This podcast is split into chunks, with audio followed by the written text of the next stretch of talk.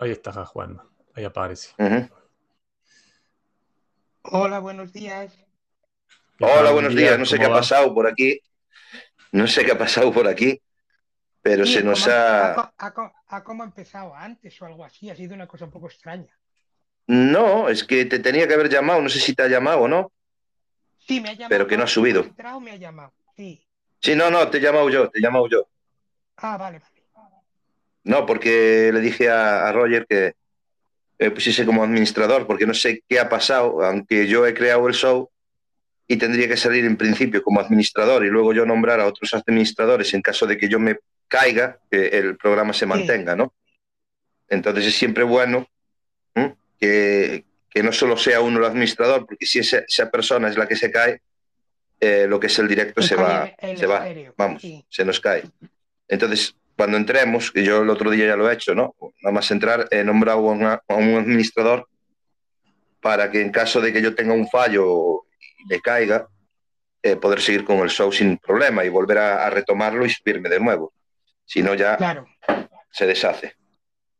Bueno, ¿qué tal, chicos? Contarme. ¿Qué tal la semana? Todo bien. Bien. Todo bien, todo. Esta semana, esta, esta semana ya ha sido regular, de días normales, y yo creo que ha estado muy bien. Ya no, no tanto trabajo, ¿no? Bueno, ya, ya previo yo creo que a la, a la Navidad, yo creo que ya es previo el... Sí. Estos días ya se está, son de preparación, eh, ya la semana que viene ya empieza todo el, el mogollo de, de las vacaciones, bueno, vacaciones, ya empieza ya la gente pues un poco a irse a ver a los familiares y todas esas cosas, aunque este año como coincide coincide en viernes, va a ser como el fin de semana, un fin de semana un poco más largo, tanto Nochebuena como, como Nochevieja va a caer en, fin de semana. Sí, sí, es verdad, es verdad. Mira, ahora está llamando a, Roy. Sí, pero hoy Roy no se va a poder conectar. Sí, sí, sí. No se va a poder conectar. Porque... No, sé, habrá sido la propia aplicación la que lo ha llamado. Sí, es la aplicación, es la aplicación que, que lo ha estado llamando otra vez de nuevo. Pero hoy no se va a poder conectar. Entonces ya, eh, bueno, pues sería para el año que entra, ¿no? Que, nos viene ahora, a ver qué, qué, año nos espera. Bueno, porque este año pues ha sido así como que... Sí, esperemos que las cosas empiecen a cambiar y que, bueno, la situación se empiece a normalizar un poco. Bueno, lo veo de momento un poco difícil, ¿no? En cuanto a, a lo que está sucediendo, ¿no? En todo el mundo. Pero yo creo que al final bueno, lo hablaba, aunque no tiene nada que ver con lo que vamos a tratar hoy aquí, lo hablaba ayer con un compañero y yo, a ver, de la manera que yo lo veo, ¿no? Desde mi punto de vista. Eh, yo creo que han de pasar mínimo 10 años para que esto se convierta en lo que es una gripe común, ¿no? Más que los adelantos que en cuanto a medicina se, se refiere, eh, y acabe siendo como una gripe, una gripe común, ¿no? Eh, habría que ver. Pero que, yo no lo, veo, no lo veo muy próximo. Yo creo que de aquí a. Bueno, llevamos tres años con esto, ¿no? De aquí a siete años. O quizá antes. Eh, yo espero que antes, ¿no? Pero. No, no, yo, me da la sensación que, que antes, me parece que, que, antes. Bueno, ya dos años, porque empezó en octubre del, del 2019. Eh, yo creo que lo importante es que nos cuidemos, ¿viste? Que usemos los barbijos, la distancia social, obviamente también vacunarse. Pero no, no volverse loco, no, no tener miedo, porque si no, viste, te, bloquea. Hay gente que está muy, muy amarga, muy triste, porque todo esto le, ha hecho mal psicológicamente, viste. Y la verdad que, que bueno, eh, yo tuve coronavirus, yo tuve coronavirus, la verdad que, bueno, a mí dentro de todo no me, no, me hizo mal, o sea, estuve una semana más o menos, eh, pero tuve dos días con fiebre y después cuando se me fue la fiebre, que no tenía fiebre, tenía febrícula, tenía 37. Y después tuve otros dos días más sin olfato. Es sorprendente cómo se te ve el olfato. es una cosa eh, sorprendente. Y bueno, y después eh, se me fue. O sea, dentro de todo yo la pasé bien, no tengo ninguna cuestión. O sea, yo soy una persona que está compensada, que estoy sano, no tengo problemas cardíacos, no tengo problemas de, diabetes y cosas así. Hay gente que sí, que a la gente que, por ejemplo, que está mal, bueno, eh, si le agarra un virus de esto, la mata. Pero también si le agarra la si le agarra una neumonía, también eh, la mata. La neumonía clásica. Por eso, así que, hay que cuidarse y bueno, y no, no, no desesperarse. Así que bueno. vamos a ver qué, nos para todo esto. Sí, bueno, eh, yo creo que es, a ver, es que luego ves cosas, ¿no? Y esas cosas al final sí que te afectan, ¿no? Yo me vacuno, eh, tomo todas las medidas y precauciones posibles porque al final da igual, yo creo que da igual. Yo puedo tomar muchas medidas en cuanto a esto y luego acabarme contagiando igual, ¿no? No quita que, bueno, en la medida de lo posible yo ponga esos medios para que evite contagiarme, aunque no estás libre de ello. Y luego que ves que otras personas pues están reclamando sus derechos porque, bueno, vale, todos tenemos derechos, está claro, pero cuando tú ya has decidido no vacunarte, no usas mascarillas, no utilizas gel hidroalcohólico, o sea, no pones ninguna medida, vale, el que te contagies, pues a mí realmente, pues, oye, es contagiado, pero luego que puedes contagiar a otras personas por tu insensatez, digamos, de alguna manera. Claro. Pero claro, como que lo hemos hablado mil veces, esto y no, no, no vamos a llegar a ningún punto, creo que, en, el que estemos de acuerdo, ¿no? Eh, mm, a ver, ninguna, ninguna vacuna es obligatoria, ¿no? Y sabemos que todas las vacunas tienen, claro, y todas las vacunas tienen contraindicaciones. O sea, yo no sé si la gente es consciente de que una vacuna para, yo qué sé, rubeola, sarampión, eh, cualquier, cualquier vacuna, ¿no? De las que, bueno, podemos dar cuando somos chicos.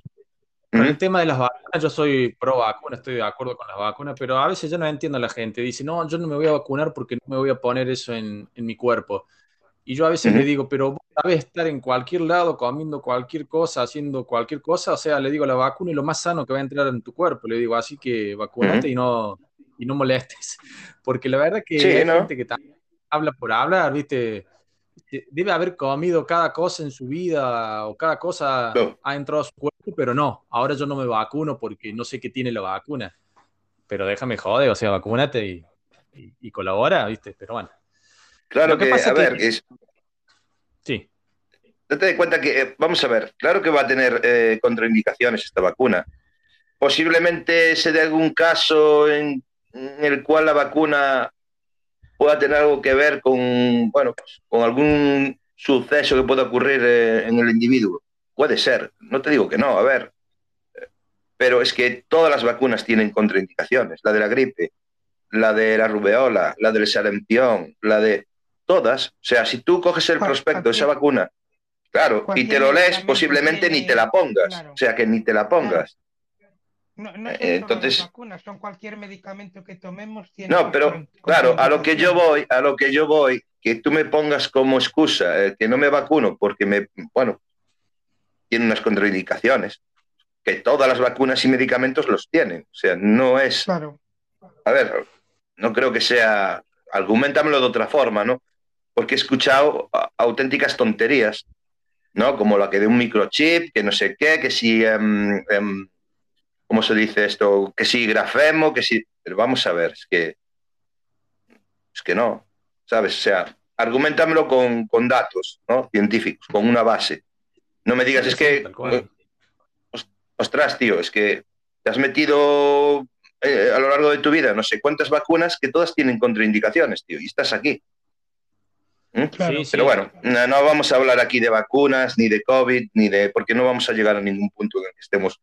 Nosotros a lo mejor puede ser que lleguemos a un punto en el que estemos de acuerdo en unas cosas sí, en otras no. Pero en general, ¿no? Hablando hacia el público, creo que no vamos a llegar nunca a un punto en el que estemos de acuerdo. Yo no tengo nada en contra de que la gente no se vacune. Ahora, yo también puedo dar mi opinión en cuanto a esto y decir, bueno, parece no, no quiero decir estúpido porque tampoco quiero faltarle a nadie, pero, pero es que léete las contraindicaciones de todos los medicamentos que te tomas cuando te encuentras mal o de todas las vacunas que te has puesto a lo largo de tu vida y entenderás que es una simple vacuna más. Eh, con, bueno, con, con, a ver, si es verdad que normalmente, yo creo que la información que se ha dado o los medios de comunicación ha hecho mucho daño en este sentido, mucho daño, ¿no? Entonces quiero decir que cuando estaban hablando de la vacuna, cuando se estaba elaborando y demás, que decían que bueno, que una vacuna pues necesita como unos 10 años de, estudio y todas estas historias, esto hizo mucho daño, porque claro, evidentemente eso es una vacuna que ha salido en tiempo récord, ¿no? Y la gente pues ahora tiene sus dudas respecto a esto cuando se informó a la gente o la gente eh, recibió esta información de que una vacuna necesitaba como unos 10 años para ser una vacuna pues fiable. Y esto creo que ha hecho mucho daño, ¿sabes? Mucho daño. Entonces, los medios de comunicación, eh, las informaciones que recibimos, de verdad, eh, de verdad, cogerlas con pinzas y, informaros mejor, buscar otras fuentes, contrastar, no sé, creo que las noticias, o sea, o las informaciones que hoy en día, pues, pues gracias a la tecnología, tenemos la información a un clic, ¿no? O sea, nosotros podemos buscar información, bueno, la que queramos. Eh, Internet está ahí, pero que también que sepa la gente que hay mucha desinformación dentro de toda esa información que tenemos a, nuestro alcance. también hay que saber, ¿no? Analizar y ver si realmente esa es una noticia veraz o, o real, ¿no? Porque a veces yo he visto noticias que lo hablaba esta semana atrás, ¿no? Se han cogido de una página de Facebook y se han dado como buenas en un, en un periódico de tirada. me parecía increíble, ¿no? O sea, o sea, ¿qué tipo de periodista eres cuando para cubrir esa noticia te basas o te vales de un artículo que alguien ha colgado en Facebook?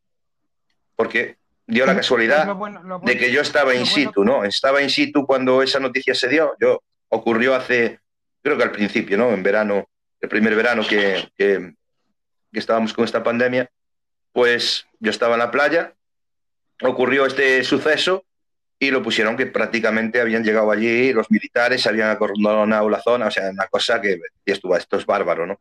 Cuando en realidad no pasó nada de eso, pero claro, la gente lo toma como tal y cuando yo llegué al bar que solemos parar, pues bueno, habían cogido esa noticia como que, que era lo, lo, que, pues no, no tenía nada que ver con la realidad. Por eso os digo, o sea, la información en este caso, yo creo que en esta situación en la que vivimos y tal, la información que recibimos, tanta información que estamos recibiendo, está haciendo mucho daño, mucho daño. Y yo creo que hay mucha gente que ha decidido eh, no vacunarse eh, basándose en informaciones que la mayoría son falsas.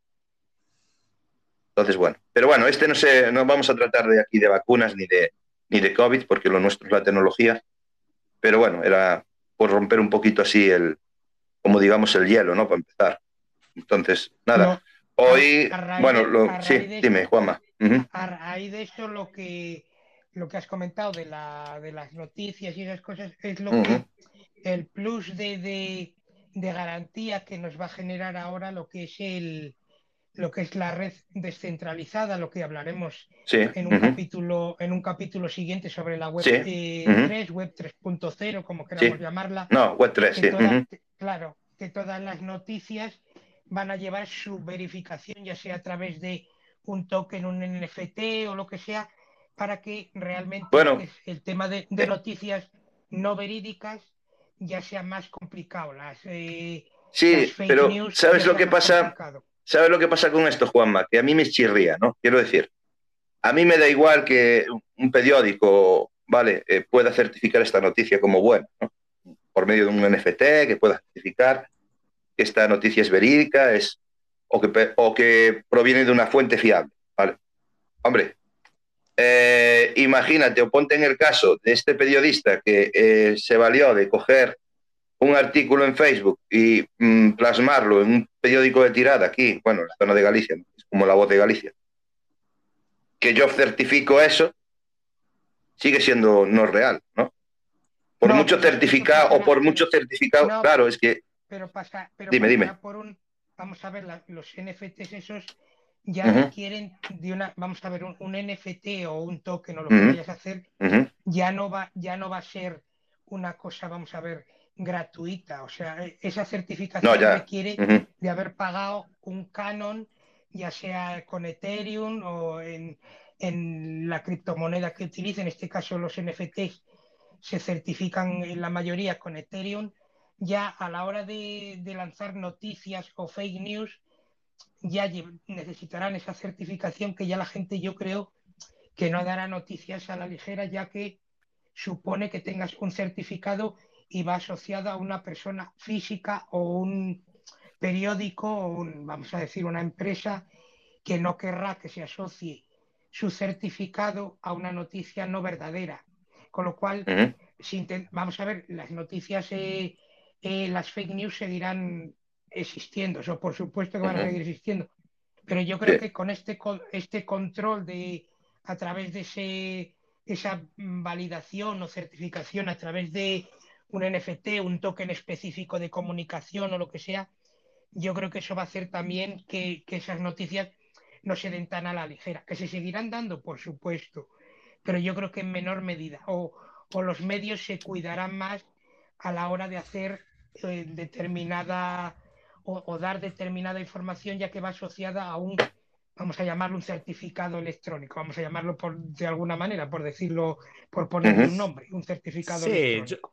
Sí, no, eso es como que queda en evidencia, mira, vos dijiste esto y está mal, porque está justificado por eso que vos nombras del NFT, pero yo te puedo asegurar que no van a pasar ni 24 horas, que a ellos les va, les va a importar un bledo, les va a importar un pito de que dieron una mala información, de que, de que se basaron en una nota de, Facebook. Yo creo que el problema es también en la velocidad de la, de la información.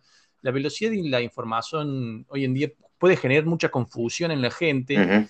Y, yo creo que lo importante para mí es tener memoria, tener memoria lo más que se pueda, porque vivimos en un mundo tan acelerado, pero no acelerado físicamente, sino acelerado en la cuestión esta virtual, en la cosa esta de que hace de que nos olvidemos de todo. Entonces es importante tener memoria, no acelerarse, analizar, pero bueno, no es que yo soy el, mejor en ese sentido, pero yo es lo que yo noto eso en la gente, eh, que no contrasta, no compara, es como que bueno, vamos por lo más fácil.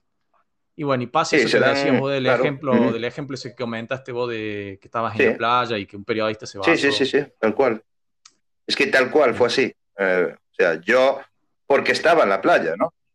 Yo porque estaba en la playa y lo viví en primera persona. Tú imagínate que yo no estuviese en esa playa y me encuentro con esta noticia en un periódico como La Voz de Galicia, que aquí, bueno, eh, tiene un prestigio, bueno, vale, pues igual lo daría por bueno, ¿no?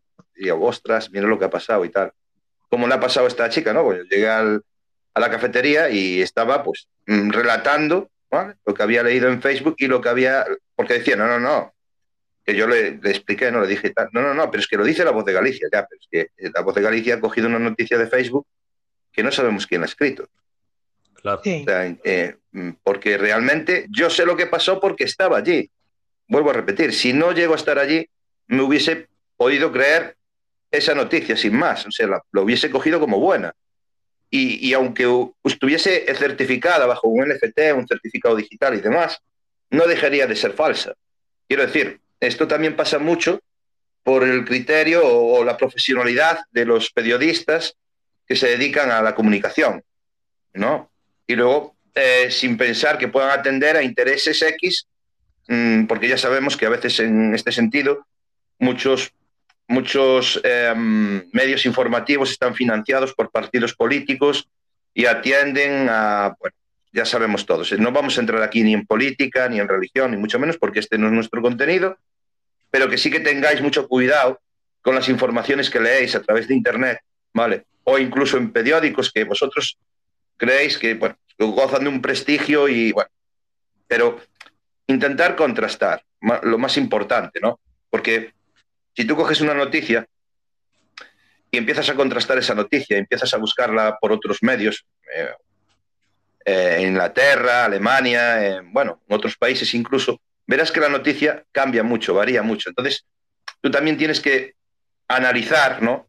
Y buscar qué partes pueden ser verdad o no de esa noticia, El hecho de que hayan dicho, bueno, si es verdad o si puede ser verdad que una vacuna necesite de una media de 10 años para ser una vacuna fiable, puede ser no digo que no, porque yo no soy científico, no, no, pues no te puedo decir. Pero, a ver, si te vas a basar en que pueda tener unas contraindicaciones, que pueda tener unos efectos, pues que todas las vacunas eh, tienen sus contraindicaciones, todos los medicamentos. O sea, dame, es que había gente que decía es que eh, Microsoft, que no sé qué, que cuando nos metan la vacuna, pues nos van a inyectar un chip. Pero vamos a ver, ¿en qué cabeza cabe esto? O sea, ¿De verdad, de verdad te estás creyendo esto? O sea, de verdad que cuando, cuando la mejor manera de control que hoy en día tiene, tiene eh, bueno, esta gente, eh, es el mismo teléfono que llevamos en la mano, ¿de verdad te vas a creer que yo te voy a inyectar a ti un chip para saber por dónde te mueves o te dejas de mover. Cuando, bueno, pues hoy que vamos a hablar de este tema, ¿vale? Yo tengo aquí una serie de links que luego dejaré en, en Instagram, porque deciros por aquí los links, pues es una, no sé. Pero luego yo os los dejaré en, en Instagram para que vosotros podáis ver ¿eh? hasta qué punto os controlan. Quiero decir, desde, eh, o sea, ¿cuánto te conoce Google? Porque Google como tal es quizá el motor de búsqueda más utilizado eh, en este mundo, ¿no? ¿Vale?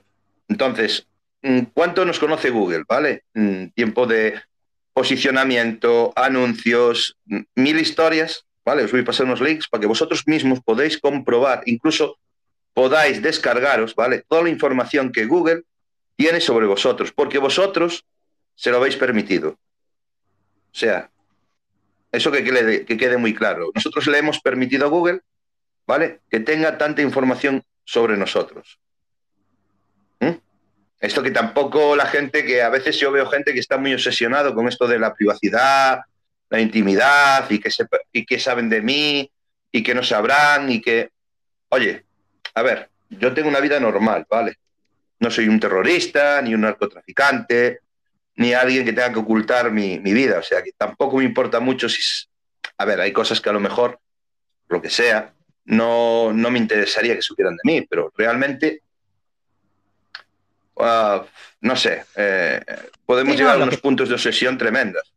Sí, sí, tal cual, tal cual. Sí, lo que pasa es que, bueno, partamos de la base de que espiar está mal. O sea, hacer algo que está mal. Y bueno, y después, bueno, pasa todo eso que vos comentabas. Yo creo, a mí me da la sensación que después de, de la irrupción de Snowden, eh, creo que quedó claro cómo funcionan no solamente las inteligencias de, las primeras potencias, sino en general, o sea, todos los gobiernos espían, todos los gobiernos tienen la capacidad de, de, espiar de países vecinos, qué sé yo, capaz que en el caso mío, que seguramente debe haber espías de Brasil, de Chile, y también viceversa. Eso va a ser algo que va a estar siempre lo que a veces uno le molesta la hipocresía, cuando dice, no, nosotros no espiamos, nosotros no hacemos eso, nosotros no...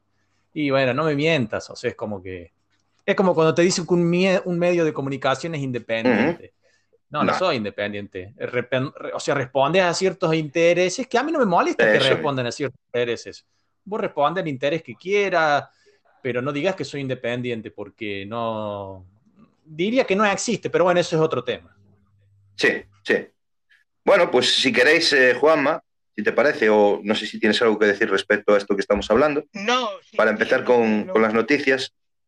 Sí, es lo que comentáis, hilando un, hilando un poco sobre lo que he comentado de, lo que es lo que conoce Google, pues yo creo que ya puedo, si os parece bien, hilo las, las noticias, porque está un poco relacionado con lo que conoce Google y demás. Os quería hablar primero, o sea, yo lo hilo un poco. Eh, sabemos que el motor de búsqueda, como bien has comentado Manuel, eh, el motor de búsqueda por excelencia que se utiliza es, es Google. Y muchas veces pues no tenemos tampoco el control, ponemos una búsqueda y nosotros nos devuelve unos resultados que nos pone tantos, de, tantos millones de resultados.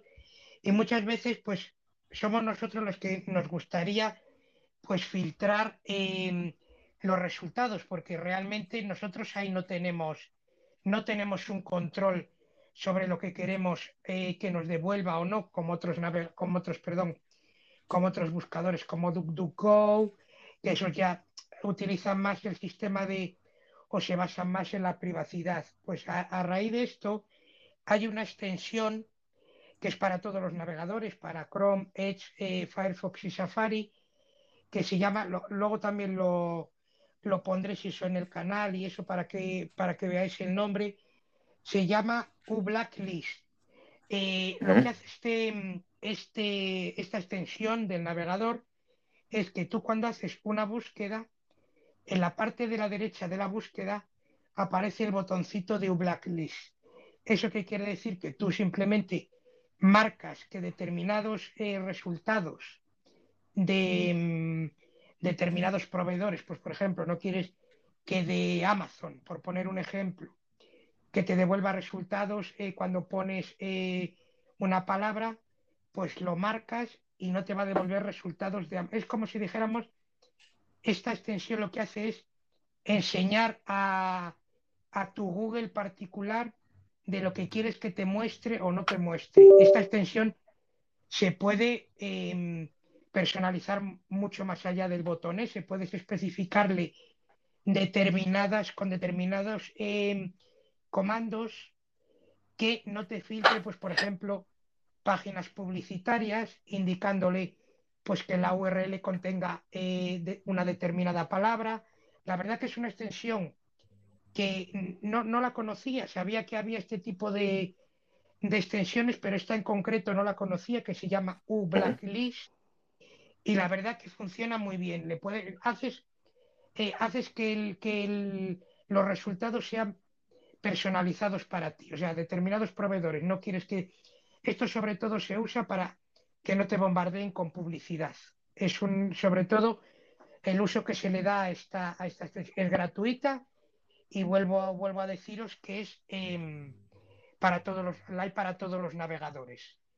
Hilando un poco con eso, que un, motor de búsqueda, hemos hablado de Google, cómo personalizarlo con esta extensión, quería hilar con DuckDuckGo, que lo comentamos ya en otro, perdón, en otro capítulo, que ese sí que se mira más la privacidad.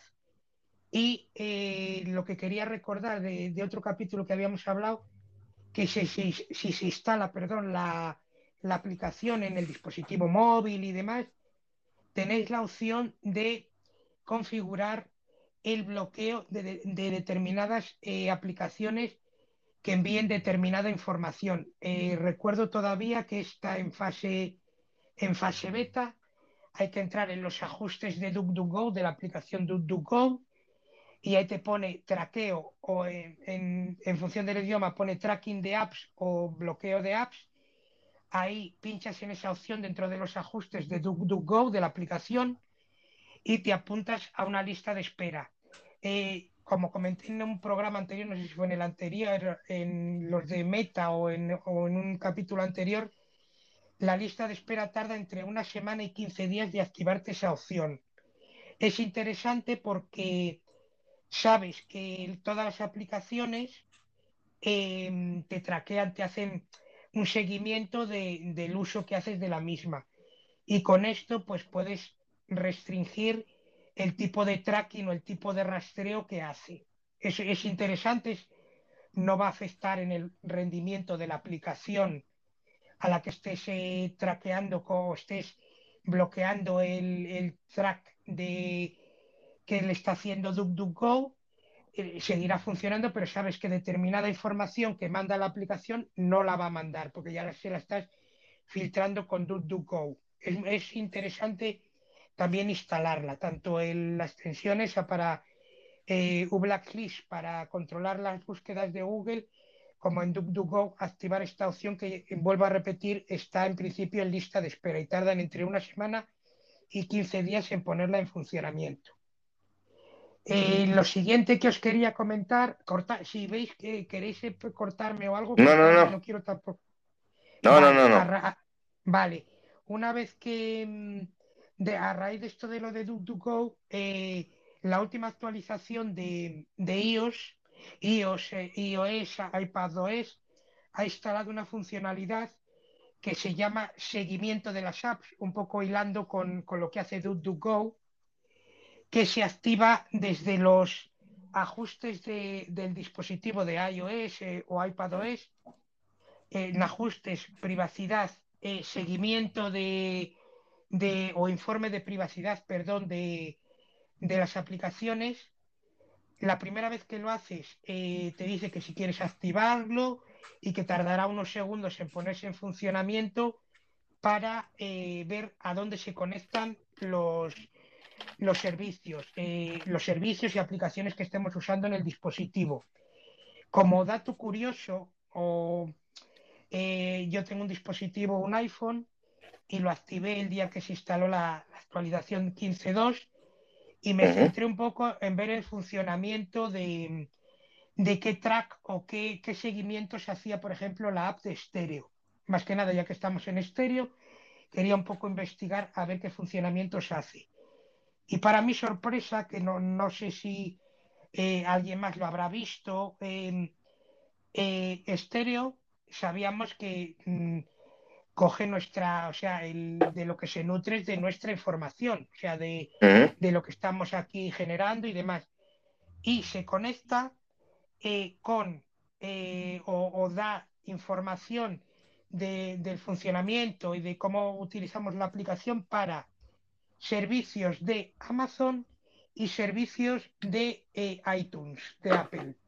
Me ha resultado muy curioso que eh, en función del uso que estamos dando a la aplicación de estéreo, están enviando información a, Amazon a través del, ah, del, blockchain de AWS que ha sido atacado, que ha tenido una vulnerabilidad y que que sobre una noticia que estuvieron utilizándolo para eh, minar criptomonedas, pues manda información a, Amazon. No sé realmente qué información, pero es muy curioso el que manda información a lo que es a iTunes, a Apple y a, Amazon.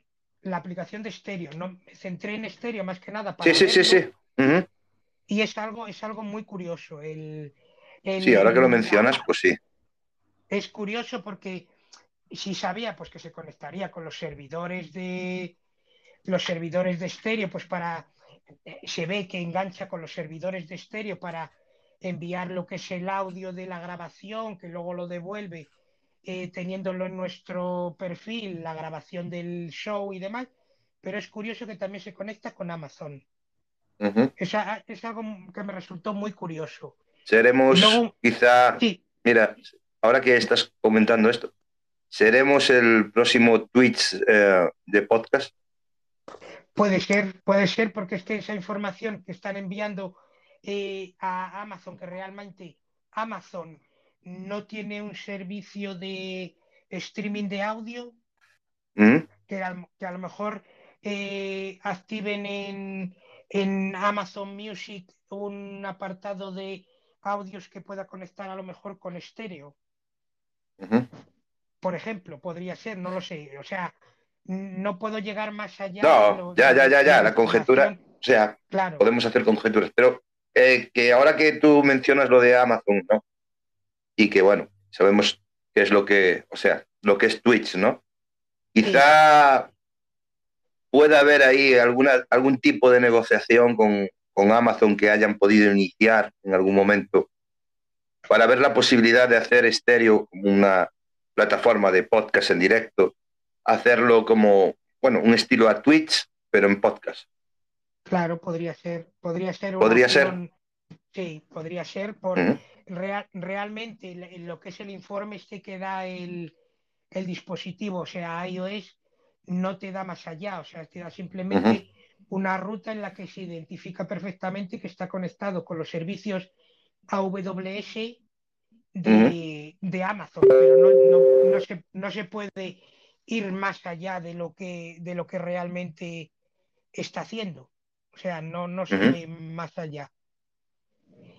Y, y, lo quería más que nada pues mencionar por el hecho de, de que me ha resultado curioso el mirarlo. No, no, he, no he indagado en más aplicaciones, tendría que haber indagado a lo mejor en Clubhouse, en aplicaciones de estas que, se centran en, streaming de audio, si realmente también se conectan con Amazon de manera general, que a lo mejor pueda ser mm, algo extensivo o extensible a todas las, aplicaciones de streaming de audio. Pues mira, pues, pues, pues mira que te digo, eh, tienes un trabajo ahí. a ver si tú puedes comprobar, ¿vale? si otras aplicaciones como Clubhouse o, bueno, aplicaciones similares o parecidas a Stereo, hacen esta este tipo de conexión para también, pues, a lo mejor sacar en claro el por qué lo hace, ¿no? O sea, yo lo que acabo de decir no lo sé, evidentemente yo no tengo esta información, pero sí que se me hace, se me hace extraño lo que acabo de escuchar, pero podría tener como consecuencia que a lo mejor pues estén pensando hacer algo parecido como Twitch, en vez de, en vez de ser vídeo, ¿no? sino ser audio, podcast en directo, y que a lo mejor después dependa de, Amazon, ¿no? Que Amazon entre aquí, que le daría un gran impulso, ¿no? A la aplicación, de hecho. si el gigante de Amazon se llega a hacer con el control de, estéreo, imagínate lo que puede llegar a ser esto. Claro, el, impensable. Tener, claro, tener un sistema de, de radio en streaming, en directo, que ahora mismo lo puede integrar perfectamente en su servicio de, música de, Amazon Music, que tiene tanto su versión gratuita como su versión de pago, pues sería una competencia grande pues para Spotify, para Apple Podcast, para Music, para todos la sería un competidor más en el, en el tema de, la música. Sí, pero yo lo veo como sí, claro, pero yo lo veo en ese sentido, en caso de que esto fuese así, que no lo sabemos, vuelvo a repetir, esto no, no, no tenemos esa información, lo vería más como que la gente pudiese consumir como una especie de radio en directo, ¿vale? Eh, desde Amazon, ¿no? Y que también se pudiesen suscribirse a ciertos directos, programas eh, que vamos a ir realizando aquí, que les parezca a la gente interesante, como en Twitch, ¿no? Que tú por tener una suscripción de, Amazon, justo, de Amazon Prime, tú puedas pues suscribirte y no salga de tu bolsillo directamente ese dinero, esa suscripción, sino que por el hecho de estar suscrito a Amazon Prime Premium, te puedas suscribir. Podría pasar aquí lo mismo, podría ser. Podría ser que una persona que, pues que entre aquí a estéreo le gustan ciertos contenidos de ciertos, bueno, pues locutores, digamos, entre comillas, tampoco somos profesionales, puedan suscribirse por medio de Amazon Prime Premium, ¿vale? Sin que esto salga de sus bolsillos y de una manera, pues, eh, monetizar aquí a las personas que estamos realizando contenido.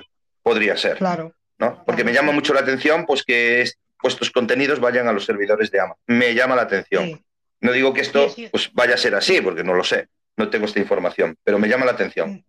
Claro, puede ser eh, eh, que la gratificación, como igual que ocurre en, Twitch, la gratificación sea pues a través de esas suscripciones que tenga el usuario de a Prime y, que no suponga un coste adicional al simplemente tú, te suscribes al programa X. Estamos hablando en conjetura. Yo simplemente me he llamado claro sí conjeturas. No no no no no. No tenemos ningún dato ni información privilegiada ni mucho menos desde luego.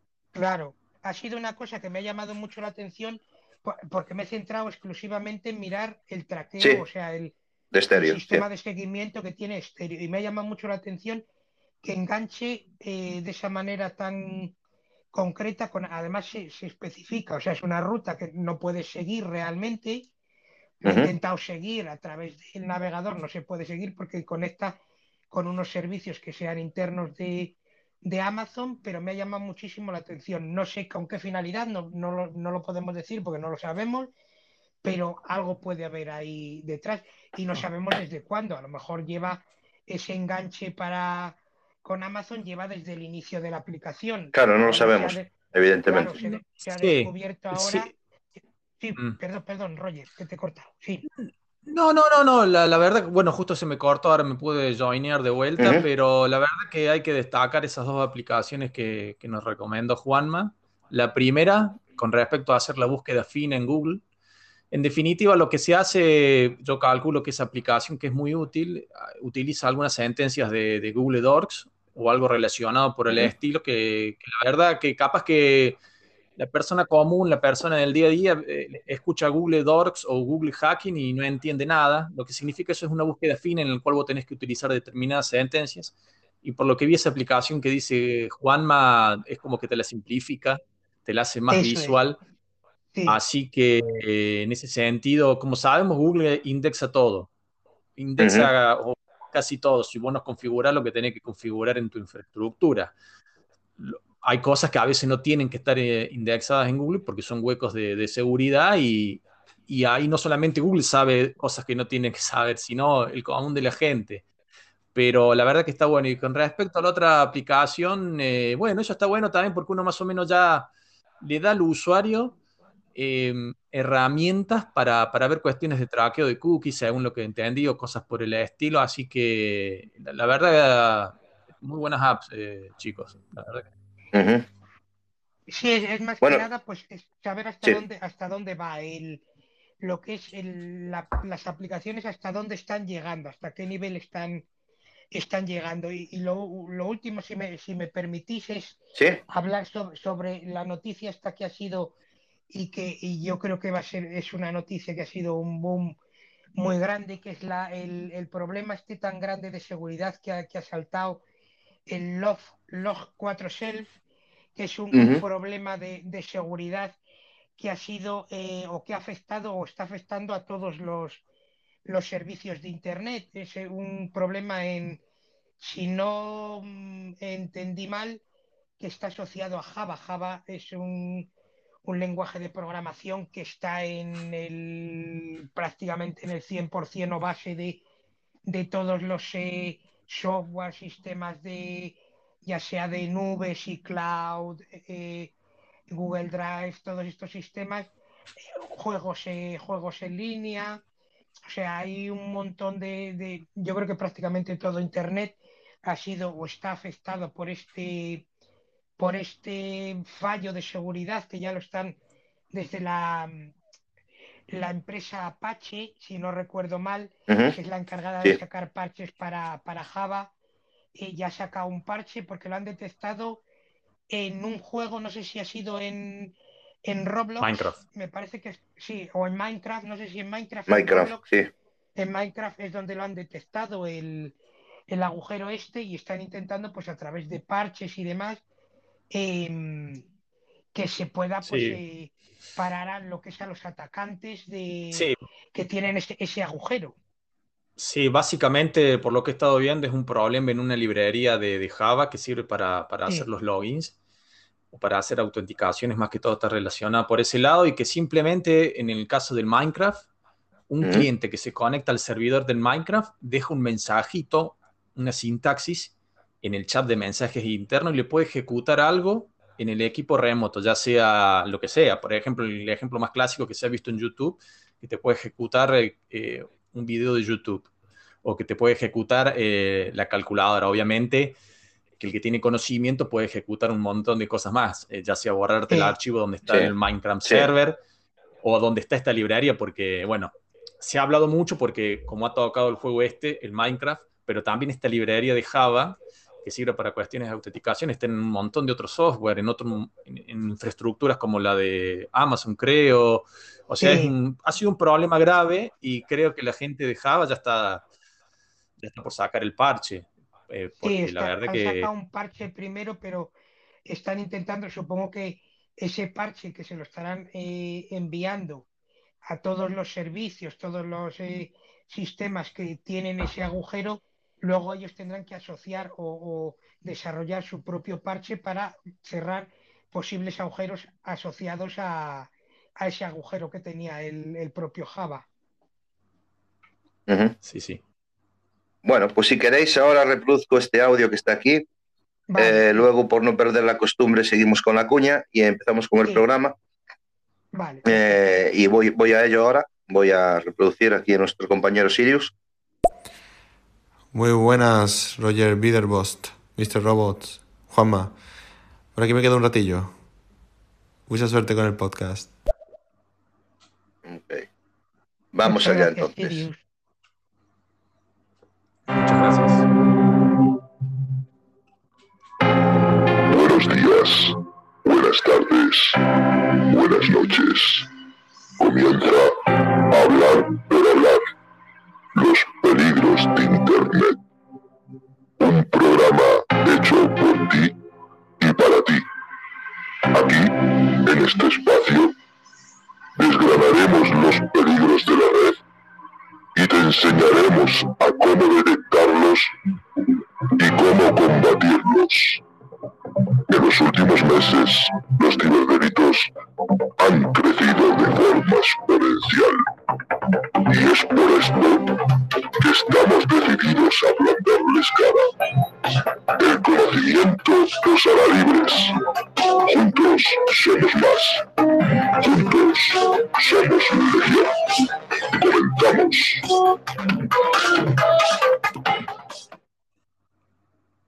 Bueno, pues buenos días a todos los que nos están acompañando por aquí.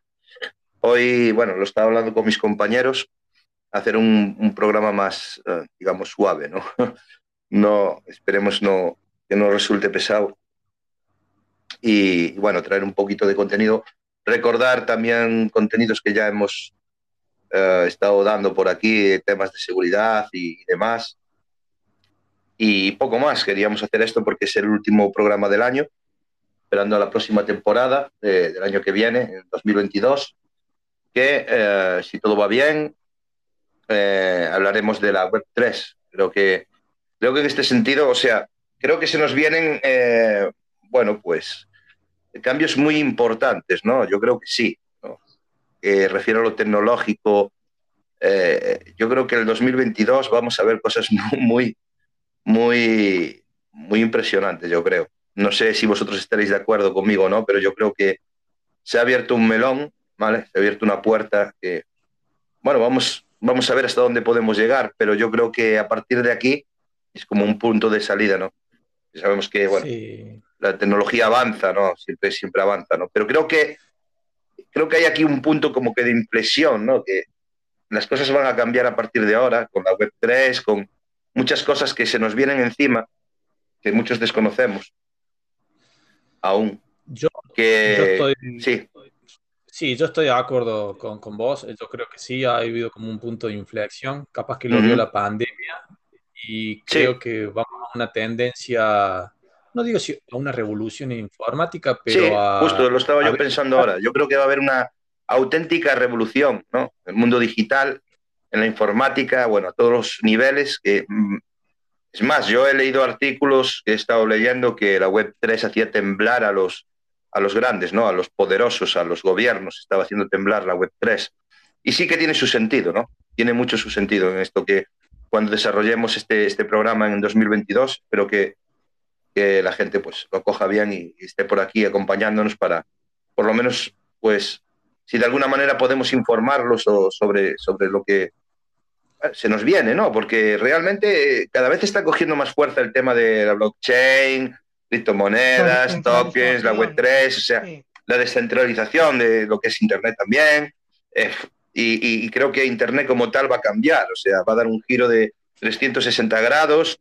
Esto, eh, bueno, pues lo que dice el compañero Roy, va a ser una auténtica revolución. Yo lo veo así, ¿no? Igual estoy equivocado después. Vamos a ver cómo van aconteciendo los, los sucesos o las cosas que tengan que acontecer, pero que yo creo que se nos viene algo muy grande, ¿no? Eso es mi opinión personal, ¿no? Creo que, bueno, por lo que he estado leyendo, informándome y demás, creo que el cambio va a ser significativo y, y es una auténtica revolución lo que se nos viene, yo creo. Sobre todo es el tema de lo que ha comentado Roy, que no puede estar con nosotros. El, sí, el está por aquí Roy. De... Saludos, Roy. Sí, está. Un saludo, Roy. Uh -huh. Eh, lo que ha comentado él de que no todo se centre en, en una gran empresa, todo esté centralizado en una gran empresa, ya sea Facebook, ya sea Google, ya sea, sino que eh, el poder, por decirlo de alguna manera, o el control de, de, de, la información o de, la, lo que hay por Internet esté repartido, tengamos nuestra parte, nuestra parcela de control sobre lo que es lo que se va a basar lo, la Web3 y vamos a tener nosotros el control no va a ser un control centralizado sino descentralizado donde cada uno vamos a tener o se va a intentar tener el poder de lo de, de nuestro vamos a llamarlo nuestro internet por así decirlo. Tener no no depender de una gran una gran empresa que eh, nos dé unos servicios nos dé unos productos sino que va a estar todo repartido. Va a estar todo eh, dividido de de, una manera que no, no todas uh -huh. las cosas las gestione o toda la información la gestione una gran empresa como que como está vendiendo Facebook con su meta o su metaverso, sino que esté todo repartido, cada, cada uno de nosotros tengamos la propiedad de nuestra parcela, vamos a decirlo así. Bueno, me comentaba por aquí un usuario por Instagram que son 180 grados, no 360, porque 360 nos dejan en el punto donde estábamos, sí, pero yo lo digo 360 en un giro completo hacia algo que desconocemos de momento. Pues sí, tienes razón.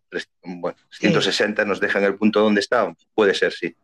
tienes razón. 180 grados, da igual. Es una puntualización que no. Me acaban de hacer aquí por, por Instagram y quería comentarlo. Con respecto a esto que comentaba Juanma de la distribución o de la, podríamos decirlo, de, o de lo más justo que, que pueda haber en Internet, creo que es bueno, es un buen desafío para el mundo en general. Y bueno, hay que ver ahí cómo, cómo actúan las grandes, las grandes empresas, hay que ver cómo también si se las puede regular o no, porque tampoco no está bueno. La idea, a mí me gusta lo que comentaba Juanma de, que vamos a los distribuidos, de que no quede solamente todo en algunos poquitos. Eh, así que bueno, sí, se vienen, se vienen desafíos y bueno, y creo que, la, creo que es se vienen desafíos y se vienen cambios, en lo cual le van a impactar en la vida diaria nuestra. Por eso es importante el tema de la, de la seguridad. Vuelvo a, la, cuestión que hablamos hace un ratito, en Minecraft capaz que un nene en su casa, eh, o capaz que no, capaz que lo juegue la gente grande, crea un servidor de Minecraft y esa IP queda pegada capaz que en un, un listado de, de servidores de, de, Minecraft y si lo a cualquiera y, te revienta la computadora de tu hijo, capaz que esa computadora también la usa el papá o la mamá en la casa o, no sé. Por eso creo que, que viene, se vienen desafíos y cosas buenas estos próximos años. Pero bueno, esperemos que sea justo y que, a la gente se, le eduque bien, se le enseñe, se le explique. Sobre todo, bueno, lo hablábamos, eh, creo que lo hablábamos en el anterior capítulo, el tema de la seguridad. Con esto todo que se nos viene encima, eh, cómo va a eh, evolucionar, perdón, todo esto, ¿no? Porque, claro, la, seguridad en este sentido va a tener que, mejorar también, ¿no? Y muchísimo.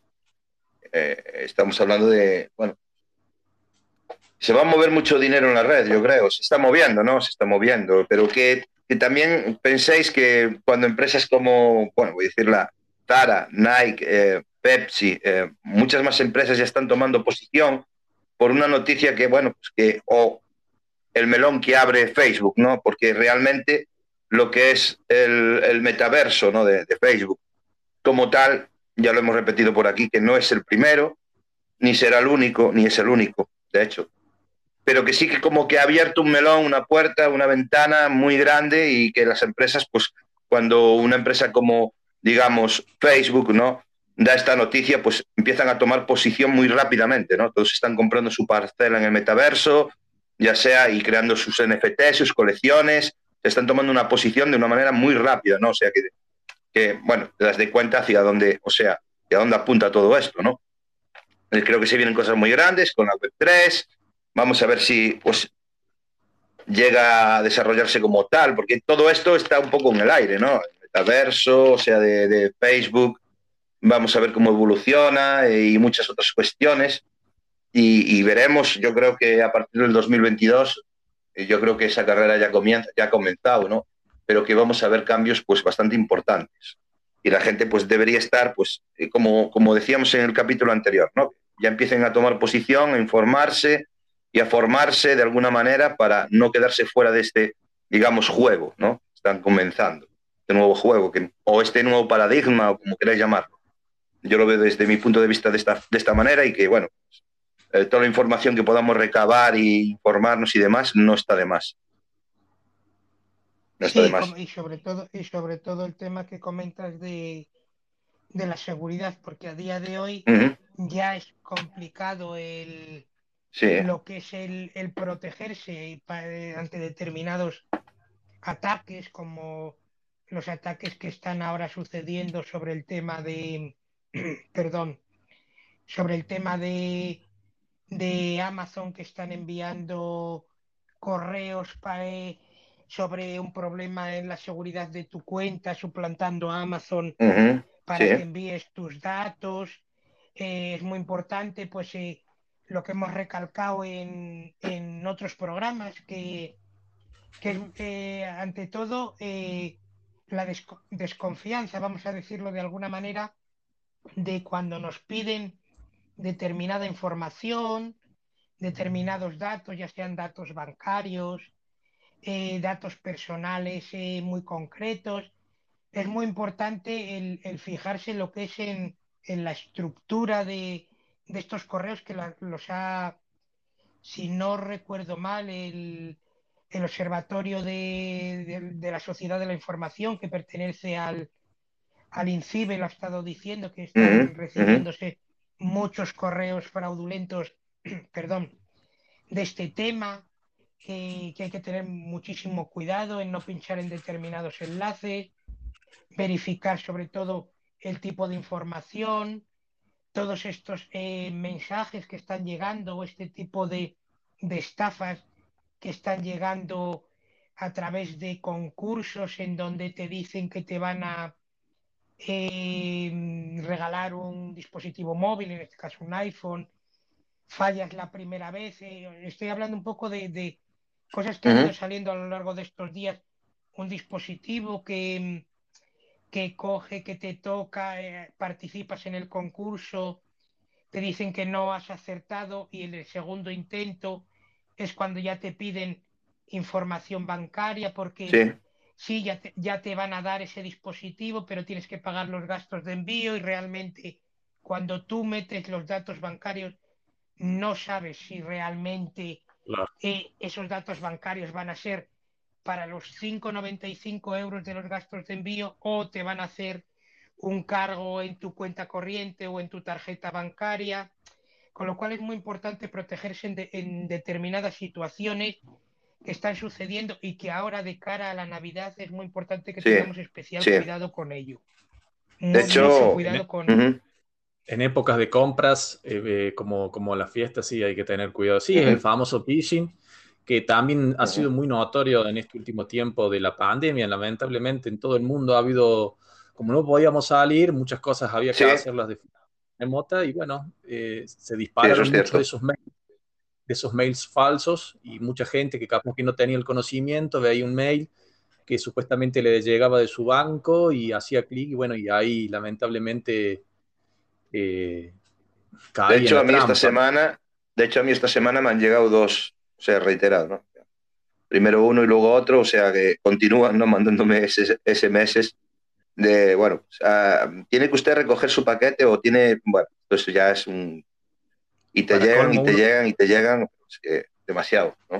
Uno los marca como spam, marca como correo basura, número spam y lo mismo siguen, es como que hay una, infraestructura grande atrás, por decirlo de alguna forma, que no sé si está organizada, es como que van así a la manchancha, por decirlo de alguna forma, y, pero todos los días, o sea, yo, también no, eso es que, claro, evidentemente tienen una gran base de datos, de números de, teléfono, ¿no? Y luego sabemos que eso está todo programado, ¿no? Es un software que, realiza el envío de esos mensajes de forma indiscriminada. Quiero decir que no tiene un objetivo como tal, sino que se realizan de forma claro, indiscriminada. Se envían mensajes o SMS a, bueno, a toda esa base de datos que ellos tienen ya. Bueno, normalmente en la Deep Web se pueden adquirir estas bases de datos, ¿sabéis? Bueno, lo sabréis, ¿no? Me imagino. De estos números listines telefónicos inmensos que, bueno, después se utilizan para estos fines, ¿no? En el mismo Google Docs, en la, cuando haces la búsqueda de una con sentencia de Google Docs, también podés encontrar cosas que no tienen que estar indexadas.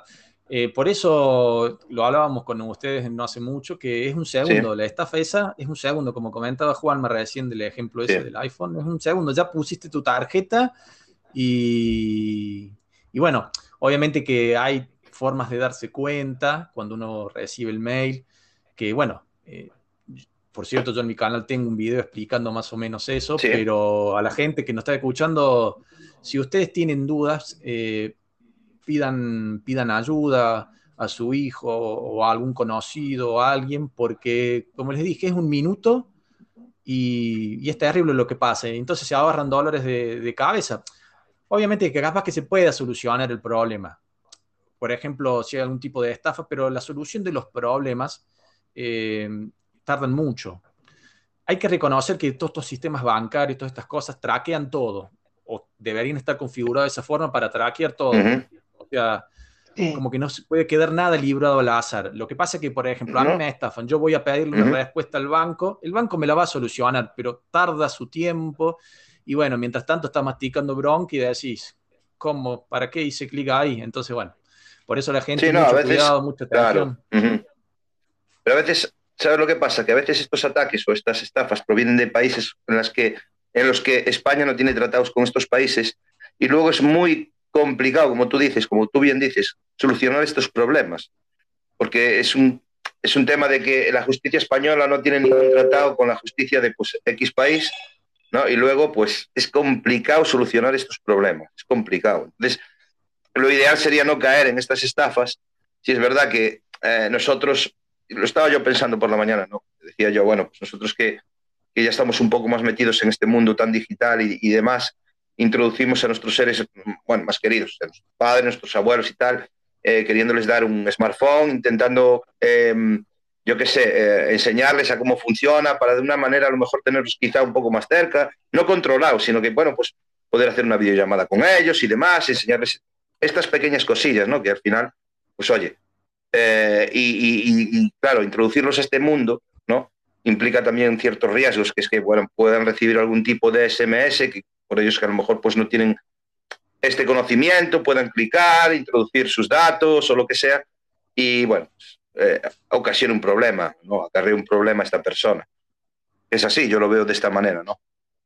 Porque bueno, pero más que nada que, que sí, que, pero que es complicado después, ¿sabes? En muchas, en muchas situaciones es porque yo eh, tuvimos, bueno, yo tengo, bueno, una conocida que intentaron estafarla por medio de Facebook, que es muy habitual, y yo le dije, bueno, mira, esto no lo hagas porque evidentemente usted unión, meter un dinero, no sé qué, y ella se fue a la policía, bueno, estuvo hablando con ellos y le dijo, mire, esta señora es una, una estafa, evidentemente, y luego te haga lo que quiera, pero que, que, sepa que muchas veces esto solucionarlo después es muy complicado porque nosotros no tenemos tratados a nivel uh, que, que, bueno, que lo hace muy complicado después resolverlo, ¿no? Con la justicia, es muy complicado. Entonces, tener cuidado con eso también. Sí, tener mucho, mucho cuidado y, bueno, pero es, también es verdad eso que si sabes si uno a, a, nuestros padres o, o a tíos sí. o le quiere regalar un celular o algo, uh -huh. también no digo que hace mal en regalarle eso, porque también ellos... No, no, no, no, para nada. Tienen que estar incluidos en este mundo informático, pero bueno, hay que acompañar porque a veces eh, son gente que no son nativos digitales como nosotros. Bueno, yo soy un híbrido porque yo he vivido las dos cosas, lo analógico y lo uh -huh. digital, tengo una mezcla. Sí. Pero bueno, a veces también, a veces yo veo not notado en los bancos que a veces va la gente grande y a veces la respuesta que le dan los empleados de los bancos, no, no, vaya, vaya y eso hágalo vía, vía web. Y a veces los viejitos... Sí, eh, cada vez más, ¿no? Cada vez más. Pero, a ver, yo hablo desde mi experiencia personal, ¿no? Con los padres de mi mujer, que aunque se manejan bastante bien con esto de la tecnología, sí casi todos los mensajes que le llegan me los suelen mostrar a mí o a, o a mi mujer. No, oye, mira que me llegó este mensaje y tal. No, no, no, tal, no sé qué. Y siempre estamos Perfecto. pendientes porque le decimos, no habráis ningún mensaje, ni habréis ningún enlace, ni porque, claro, ellos eh, vienen de otra época, ¿no? Y esto también les coge el rollo este de la tecnología, pues ya con una edad que a lo mejor no tienen ni ganas de, de, estar metidos en esta historia y bueno, lo único que quieren el teléfono es para llamar y recibir llamadas y enviar un mensaje de WhatsApp, ¿no? Pero que luego que es verdad que una vez que estás aquí introducido en este mundo, he dicho, las bases de datos, eh, bueno, de alguna manera consiguen tu número de teléfono, eh, te bombardean a SMS que algunos pueden ser fraudulentos y que tienes que tener cuidado con esto, y más con personas que a lo mejor pues, no están habituadas o que, que no le prestan atención a esto de la tecnología y ni demás, ni están al día con el tipo de estafas que están surgiendo y demás. Entonces, es un problema para esta gente, ¿no? Es como yo, lo que tú decías, que... gente mayor que ahora que sale de, que incluso no, no saben utilizar un cajero, un simple cajero como, como tal, ¿no? Para retirar dinero. Una persona mayor, pues a lo mejor, yo lo he visto en muchas ocasiones, ¿no? Que no se saben entender con un cajero. Imagínate con un dispositivo móvil, cuando les llega un SMS y pues, pues lo abren y se ven metidos en... Hace poquito que yo le comentaba a Juama, un, un hombre pues 8.000 euros. O sea que, mira tú, fíjate tú la broma, ¿no? O sea, cuidado, yo, yo cuidado, que, siempre mucho cuidado. Muy, muy, yo creo que es muy importante el hacer eh, un acompañamiento, vamos a decirlo de alguna manera, un acompañamiento sí. Tecnológico. O sea, eh, no se puede, o sea, dices, das un dispositivo, un dispositivo móvil, una tablet y demás, y dices, es que eh, todo esto se puede usar esto, pues hay que dar un poco pues unas pautas de, pues mira, ante determinados, como, como comentas tú, Manuel, eh, con tus suegros, decir, pues mira, ante, te llega un mensaje de texto no pinches por si acaso, aunque te ponga que es del banco, o es de la seguridad social, o es de cualquier ente oficial, porque ya sabemos que los ataques. Sí, que los están haciendo, sí. claro, a través de SMS, a través de correo electrónico, lo realizan pues encubiertos en, en organismos oficiales, bancos, para, con la intención de, de, robarte pues, la información, robarte tus datos bancarios y demás. Yo creo que es muy importante el dar estos pequeños tips de si ves un enlace, un enlace, por ejemplo, muy cortito, que viene en un mensaje de texto. Claro, pero realmente... sí, Juanma, en eso tienes razón, que estaba yo pensando ahora en esto. Pero tú cómo les... A ver, sí, se lo puedes explicar, pero muchas veces es complicado para gente que pues, viene de otra época con ya... A ver, que igual no tienen la paciencia que podemos tener nosotros para que nos sentemos y poderle explicar todo esto de una manera que lo puedan entender. Explícale tú que, bueno, pues lo primero que tienes que hacer es fijarte en la URL eh, es que es complicado, ¿no? O sea, que a ellos les ha cogido, pues como les ha cogido, como a nosotros también, nos ha cogido un poco a algunos, pues un poco así de repente, ¿no? Todo esto que eh, empezó lo de Internet ya hace, eh, nos cogió así, nadie nos, nos ha formado, ni, ni mucho menos, nos, ha cogido sin más. A mí me da la sensación que a veces la gente mayor, como sabe que, la, que lo bueno de la tecnología es la inmediatez, por ejemplo, cuando están al frente de un, de, un, de un, cajero, ellos sienten esa presión. No, pero si la tecnología dice que esto es rápido, entonces yo esto lo tengo que hacer rápido y lo tengo que solucionar ya. Y entonces ahí es donde ocurre el problema. Donde ocurre el problema que, por ejemplo, yo le digo a mi madre, mi señora madre, que también es jubilada, le digo, cuando vos vayas a un cajero, anda tranquila. Y si el de atrás eh, está haciendo mala cara o algo, que espere, vos tomaste tus tiempos y todo el proceso lo sabes. Eh, entonces, tómatelo. Y para colmo, si uno se pone a analizar los tiempos, es rapidísimo. Pero a veces la gente, como está acelerada en todo sentido, y también está ese plus de la inmediatez de la tecnología en la cual dice, no, pero esto tiene que ser rápido, lo tengo que hacer ya. Y, bueno, y ahí también es donde pasa esto, que haces clic mal en alguna cosa, o te olvidas la tarjeta de débito en el cajero, o te olvidaste de sacar la, la plata o te olvidaste de sacar el ticket, que también en el ticket, si vos no lo sacas, también le podés dejar información al que viene atrás. Y bueno, y pasa lo que pasa. Y bueno, sobre todo el último, los desastres que ha pasado en la, en la pandemia, lo que es estafa en la pandemia ha sido una cosa eh, terrible, la verdad que. Chicos, hay, un audio, ¿queréis que lo ponemos? Eh, ponerlo si queréis que, para, no para no demorar. Dame, un segundo. Vale. Ok, vamos allá. Voy. El otro día, no sé si lo leísteis, eh, cogieron y se compraron unos al lado del terreno del metaverso, al lado de la parcelita de, un rapero de estos mega famosos, para los que le gusta el rap. No sé si era Z, Top, no sé qué, o el Snoop Dogg o algo. Dog, eh, se compró en la casa del lado un pavo por 460 mil dólares. Ahí es nada, ahí lo dejo. Sí, sí, sí, sí. Sí, lo hemos escuchado. Yo por lo menos lo, he escuchado, sí. Creo que es Snap Dog o algo así, el rapero que, del que hablas, sí. No, sí, sí, sí, están viendo cosas muy curiosas, ¿no? De gente que paga por un NFT, por una colección, pues auténticos dinerales, ¿no? Digamos, de... Eh, lo último que comentaba yo en el programa anterior fue pues el NFT de un buque, que creo que si no me equivoco mal han pagado pues entre 700 y 800 mil dólares, ¿no? Es que es un, es un dineral pero yo creo que, bueno, pues, veremos ahora a partir del 2022 cómo esto va evolucionando, porque, eh, bueno, pues lo hablábamos, que nosotros pues intercambiamos noticias, ¿no? Que si Pepsi empezó con su colección, que si Adidas, que si Zara ya está metido también con sus colecciones de, moda y demás, que se están metiendo empresas ya muy potentes, que, claro, desde que, porque, a ver, lo que es el metaverso como tal, ¿no? Es como lo denomina Facebook, metaverso, pero que ya existía, no es una cosa nueva, no es algo que, que se haya inventado Facebook, no, no, no es así. Lo que pasa que, mira, fíjate tú, fíjate tú hasta qué punto la, bueno, pues la influencia que ejerce Facebook cuando da una noticia como esta, que empresas grandes ya se lanzan a, a posicionarse y a coger, bueno, espacios, a comprar espacios y a, y a crear ya sus propias colecciones de NFTs y todas estas historias. Imagínate imagínate a partir de ahora lo que, lo que pueda ocurrir, ¿no? Pero sin duda es muy interesante también, pues, como bien dice Roy, pues esas plataformas descentralizadas y no centralizadas como la de Facebook. Es, eso, bueno, sobre esto creo que el que más sabe aquí, bueno, no sé, discúlpame Roger, no sé si a lo mejor tú también estás muy metido en este mundo de, de las criptomonedas y demás, pero aquí el que, bueno, yo, más que yo, desde luego que sabe, es, es Roy, desde luego.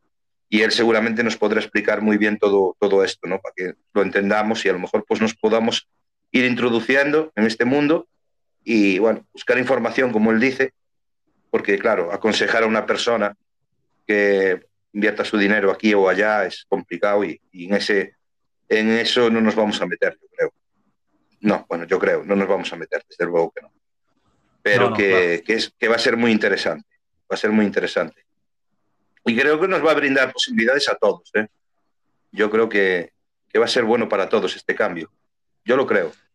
Sí, yo, yo creo que también el tema este de, de, de, la moneda electrónica, sobre todo, ya que estamos encarándolo desde ese lado, es como que también ha sido una revolución de, de la gente. Yo reconozco que a veces capaz que la gente se, se cansó de lo tradicional, de lo injusto que es lo tradicional y, volcó el conocimiento o su frustración o lo que sea en todo esto de la criptomoneda, de la, de la moneda virtual, como, básicamente como para tener un poco más de ganancia, como para, para sentirse bien, para poder gastar un poquito más. No lo estoy mirando al lado desde el consumismo extremo o de la plata por la plata. Eh, lo, mido desde que, lo mido también desde un tipo de revolución o de un tipo de cambio que esto fue impulsado por la gente porque vamos a hablar en serio, lo que es el Bitcoin no, no es que vino una empresa grande y lo, no, claro. puso en la escena, eh, fue una cosa, se podría decir, independiente. Entonces yo creo que es importante que los gobiernos eh, analicen, no, mira, pero lo, analicen también de una forma sociológica, no solamente desde la forma tecnológica. ¿Por qué irrumpió el, Bitcoin? ¿Por qué muchos países como que le tienen miedo por por las implicancias de cómo está afectando también la economía tradicional. Eso yo lo entiendo. Lo que yo a veces estoy en contra de que todo el mundo ahora está hablando de esto, pero no solamente por el hecho ese, de porque están hablando, es como que a veces le dan un valor extremo a la plata, a lo monetario, que a mí no me gusta, pero también tengo que ver del otro lado. Tengo que ver desde el cansancio de la sociedad que dijo, no, vamos a impulsar nuestra moneda porque con lo tradicional eh, esto no va más y, y, yo a veces no puedo vivir y esto no es justo. Y bueno, hay, muchas aristas, muchas visiones, pero ese es el análisis que yo puedo decir al respecto. Pero bueno, sí, eh, Roy en este sentido sabe, mucho, así que seguramente en el próximo más eh, nos va a poder ayudar un montón. Y tú, eh, Roger, a nivel seguridad, ¿cómo crees que esto avanzará a nivel seguridad? porque lo hablábamos en anterior capítulo, hablando de cuando nosotros nos estemos ya más introducidos en lo que es el metaverso, o estos universos digitales, ¿no? Porque sabemos que hay diferentes plataformas. El identificarte y que el sistema sepa que eh, eres tú realmente el que, el que se está conectando y no cualquier otra persona, ¿no? Que no te, bueno, pues haga una suplantación de identidad y puedan entrar y, bueno, hacer, me imagino que luego a partir de ahí puedo hacer pues, cualquier tipo de gestión o incluso acceder a, bueno, no sé si acceder a una wallet, porque yo creo que son bastante seguras dentro que cabe, pero no sé. Hay, hay cuestiones básicas. cuestiones básicas hoy en día que, que, son importantes, no solamente tampoco para, no solamente para el mundo de, de la cripto, sino en general. Algo que se está aplicando mucho es el segundo factor de autenticación. Eh, son cosas que de poquito todos la tenemos que ir eh, asumiendo. Yo te digo, en una época estaba en contra, es como que digo, uh, otro paso más, pero Hoy en día hay que, hay que ponerlo en práctica, eh, ya sea en cualquier contexto, en cualquier coyuntura, como lo que vos me preguntabas recién, o como cuando queremos acceder a nuestro mail, o como cuando queremos acceder eh, a, nuestro banco, cuando queremos hacer una transferencia digital. Son, son cosas que el común de la gente lo tiene que aprender y yo le digo de que no, no se sientan con miedo, porque simplemente es poner un usuario y una contraseña y después te llega un SMS o también lo puedes hacer vía, vía aplicación y te llega otro numerito que sería la confirmación de que vos sos el que estás logueándote a X cosa. Pero son, ese, es un punto fundamental para mí, el segundo factor de autenticación, obviamente que hay un montón de otros más, porque qué sé yo, yo cuido, pero capaz que en la infraestructura donde estoy ingresando no está cuidada, como puede pasar, eh, como lo que pasó con lo, con lo que comentaba Juanma con la librería esta de Java. Entonces, bueno, es importante que nos cuidemos que con esas cositas, con, por ejemplo, con lo que comentaban recién de no hacer clic en cualquier link. Y bueno, de, a poco se, va armando uno mismo también la, seguridad, por decirlo de alguna forma. Ok. ¿Y tú, Juanma, cómo, cómo lo ves? ¿Cómo crees que va a evolucionar la seguridad en este nuevo, bueno, nuevo pues, paradigma que se nos abre aquí eh, con la Web 3 y todo esto que, bueno, estamos viviendo? Empezamos a vivir, vamos. Sí, va a ser, pues yo creo que un, va a haber, igual que lo va a haber en la descentralización que hemos hablado antes, va a haber también un cambio a la hora de, de verla o, de entender la seguridad en la seguridad de cómo, cómo realmente nuestro yo digital o, nuestro avatar, que se supone que seremos un en el metaverso, como lo, llamemos, vamos a ser un avatar, tenemos que tener, pues ya sea, como ha comentado Roger, el tema del doble factor tan importante a día de hoy, el tenerlo activado ya sea en el correo electrónico, en servicios como Amazon, servicios como eh, iCloud de Apple, en todos los servicios tener ese plus de, de, doble factor para que realmente cuando accedamos nosotros a esta, vamos a decir, Web3,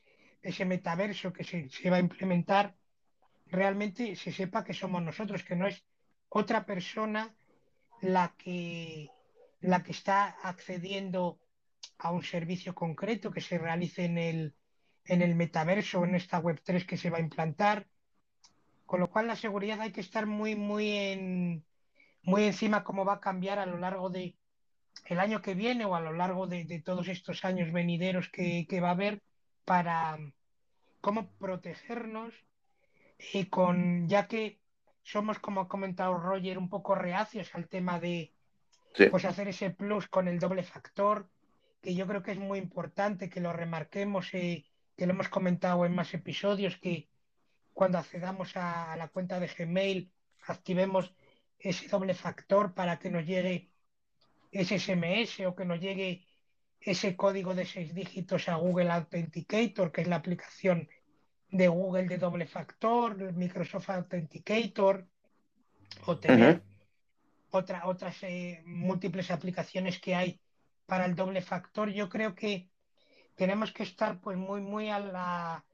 Si habrá un, nivel de, triple factor o, aparte del doble factor recurrir al tema de, de, reconocimiento facial que ya sabemos que es vulnerable y que se puede hackear o el sistema de reconocimiento o la huella dactilar o a través de un, tercer dispositivo como hacen por ejemplo eh, Apple que lo ha implementado ya que ahora el reconocimiento facial que tenían en sus últimos dispositivos, los dispositivos que no tenían el Touch ID para el lector de huella, mediante el, Apple Watch, te detecta, ya que no tenemos eh, la cara ahora no la tenemos entera al aire ya que llevamos la mascarilla a través del Apple Watch. Sí.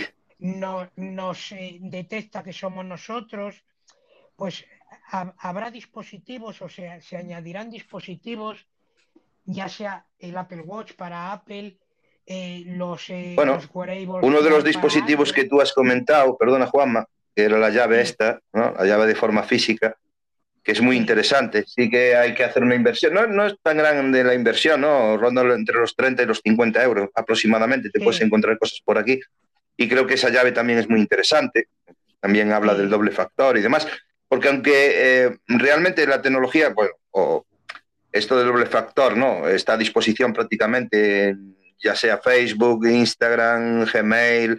Hay mucha gente que pues no lo activa, ¿no? Porque a lo mejor pues le parece muy decir, bueno, va a tener que introducir otro código y demás, claro, y mucha gente por comodidad pues no activa este doble factor, por comodidad, ¿no? Por coger y acceder directamente rápido y ya está, que es lo que decía también Roy, esto de la tecnología, que va todo muy rápido y queremos, lo queremos todo al momento, y esto de tenernos que parar después a meter otro código por aquí y por allá, pues dices tú, no, mira.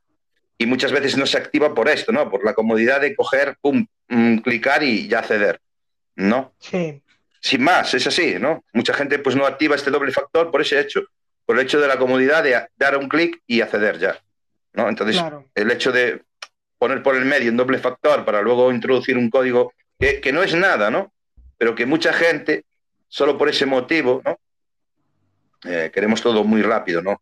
No activamos este doble factor y es muy importante activarlo, si es verdad. Yo, creo, que, yo creo que es muy importante el, el hecho o lo que has remarcado ahora mismo sobre eh, cómo validarnos dentro de, esta, de este eh, metaverso o este, esta web 3 o como lo que sea, como lo, como lo llamemos, de, aquí a un futuro es muy importante lo que has comentado de, estas llaves. Las, se llaman eh, Google Titan. ahora mismo, a día de hoy, no están, no están disponibles. O sea, están agotadas. Porque, porque Google está intentando sacar una, una mm, mejorada. Eh, estaría bien porque vamos a conectarnos con un, con un ordenador o con una tablet y este tipo de llaves. Incluso, incluso Juanma, incluso Juanma, las hay para smartphone. O sea, eso que lo sepa la gente, que no solo están para PC, sino para, para acceder al smartphone también tienes estas llaves. O sea, que es, interesante, ¿no? Y claro, y luego tiene, sabemos que el emparejamiento se puede realizar eh, a través de, huella dactilar o NFT. En este tipo de llaves, o sea, el emparejamiento. O sea que es, una inversión que además no tiene un coste, como has comentado Manuel, no tiene un coste muy, muy alto y yo creo que puede ser, eh, como su propio nombre indica, la A ver, hay precios, ¿no? Hay precios, como comentaba. Yo creo que, a ver, yo dije entre 30 y 50, pero sí es verdad que te puedes encontrar llaves de 110, de 110 130, 140 euros, sí que también las hay, ¿no? Pero así de modo que podamos acceder de una forma que pues tampoco resulte un coste muy elevado entre 30 y 50 podéis encontrar estas llaves. Nada, decir eso nada más, ¿no? Que luego que no se pongan a buscar y encuentren llaves de 150 euros y digan, no, es que aquí en nuestro programa pues han dicho que entre 30 y 50 y me he encontrado esto, ¿no? No, no, que hay más llaves y, bueno, los niveles de seguridad pues son más altos también. Claro, igual que, igual que hay, eh, sabemos que igual que hay este tipo de llaves para la autenticación o o el nivel de doble factor con dispositivo físico, sabemos que si nosotros pues somos muy recelosos con el tema de nuestra información, sabemos que normalmente lo llevamos pues en un, en un disco externo, en un pendrive. Sabemos que también hay dispositivos de estos pendrive que tienen su propio sistema de codificación y su propio sistema de encriptado. Podemos comprar un dispositivo si queremos tener determinada información, pues queremos, tenemos información de certificados electrónicos, facturación de una empresa y demás. Hay dispositivos USB que tienen eh, su código. Puedes poner su código físico en un teclado que lleva y es una, una, autenticación que lleva, o sea, un sistema de cifrado que da un plus también de protección. Es un poco para que se pueda ver hasta los niveles de, de protección que se puede dar a toda nuestra información. A lo mejor para llevar pues nuestras fotografías, pues a lo mejor no requerimos de un pendrive de esas características que tenga, pero bueno, a nivel empresarial, eh, si tienes determinada información, ya digo, certificados, que quieres llevarte tu certificado electrónico para ir a un sitio, pues sabes que si lo enchufas a un determinado dispositivo, pues sabes que a lo mejor el trasvase de información no, no lo pones en un ordenador a lo mejor que no tienes de confianza que te pueda em, entrar eh, pues un virus que tenga el propio dispositivo. Normalmente los ordenadores, como norma general, los ordenadores que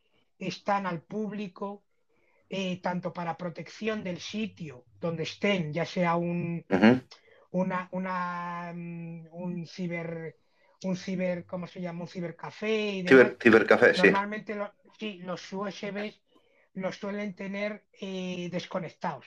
Desconectados a nivel físico, sino desconectados a, nivel de, software para que no haya, o sea, no venga alguien con un USB y, instale cualquier, sí, claro. Eso es.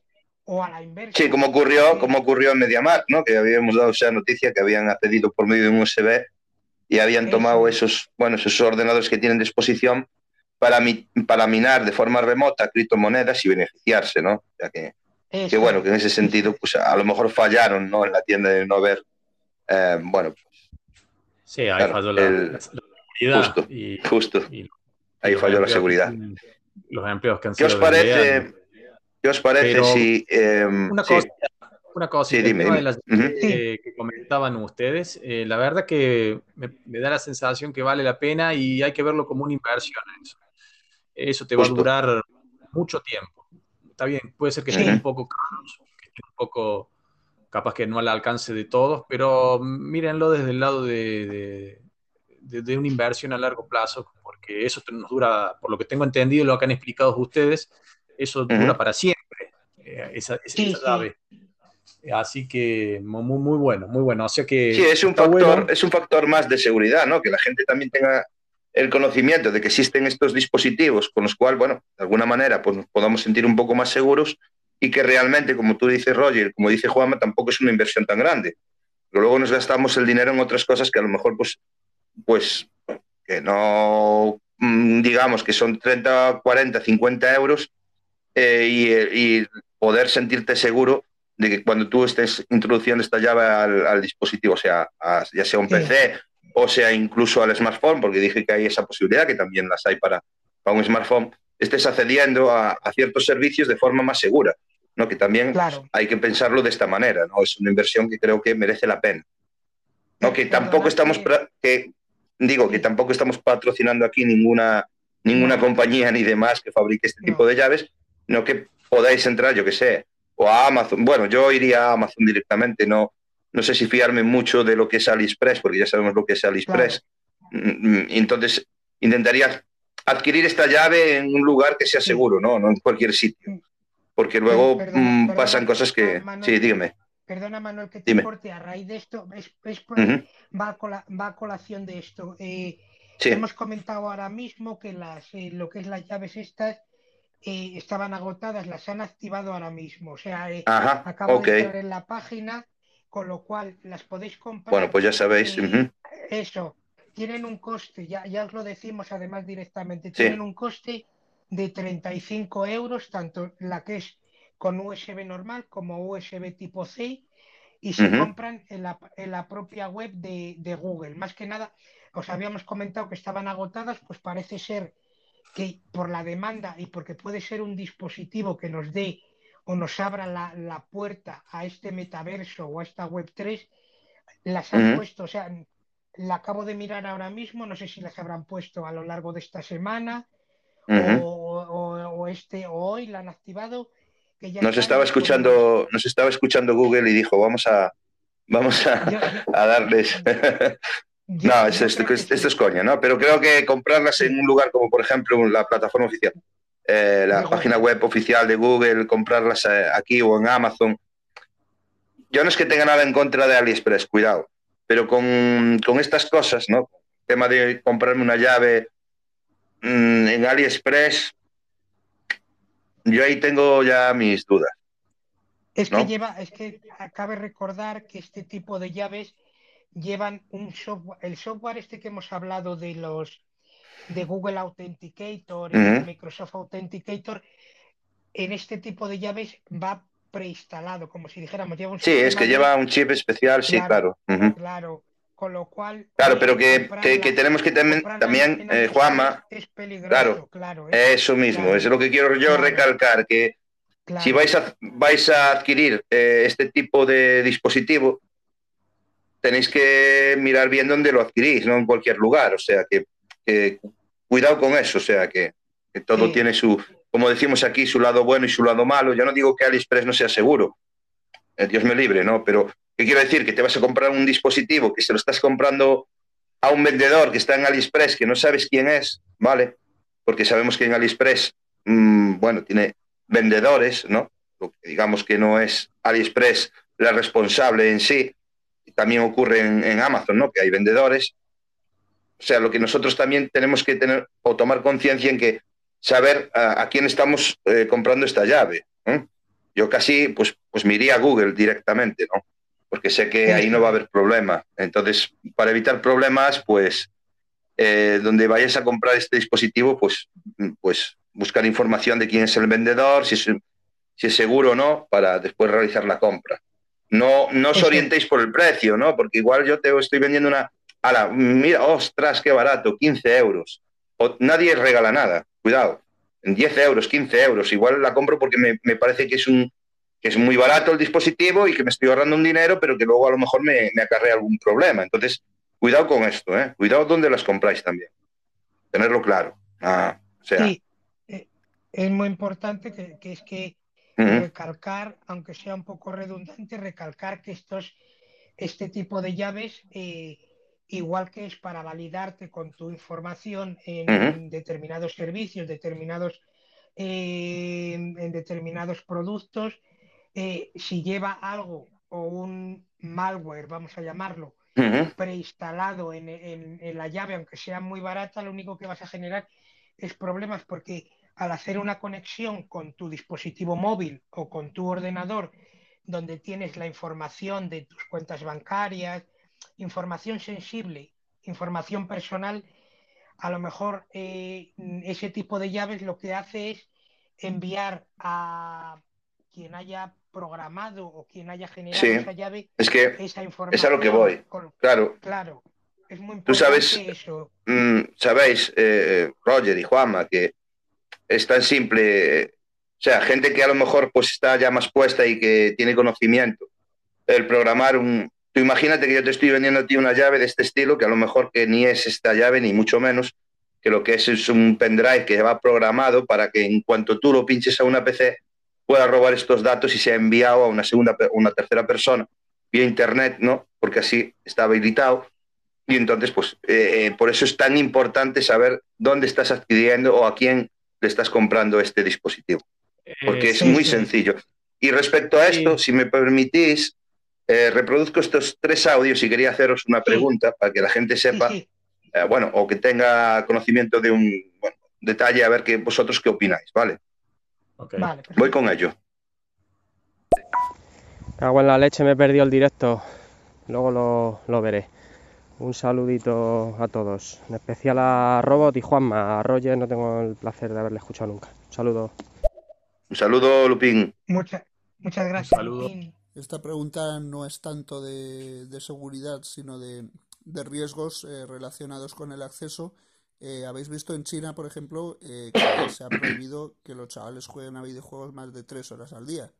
Y China es eh, un sexto así de la población del planeta y probablemente un poquito más, como un quinto o algo así de, la gente que iba a estar ahí como una yonki metida en el metaverso todo el día. con probabilidad, ¿no? Porque esta gente le, pues obviamente le da más al ordenador que la gente de África o incluso América Latina. ¿no? Mm. Los asiáticos les gusta mucho estar ahí en plan zombies.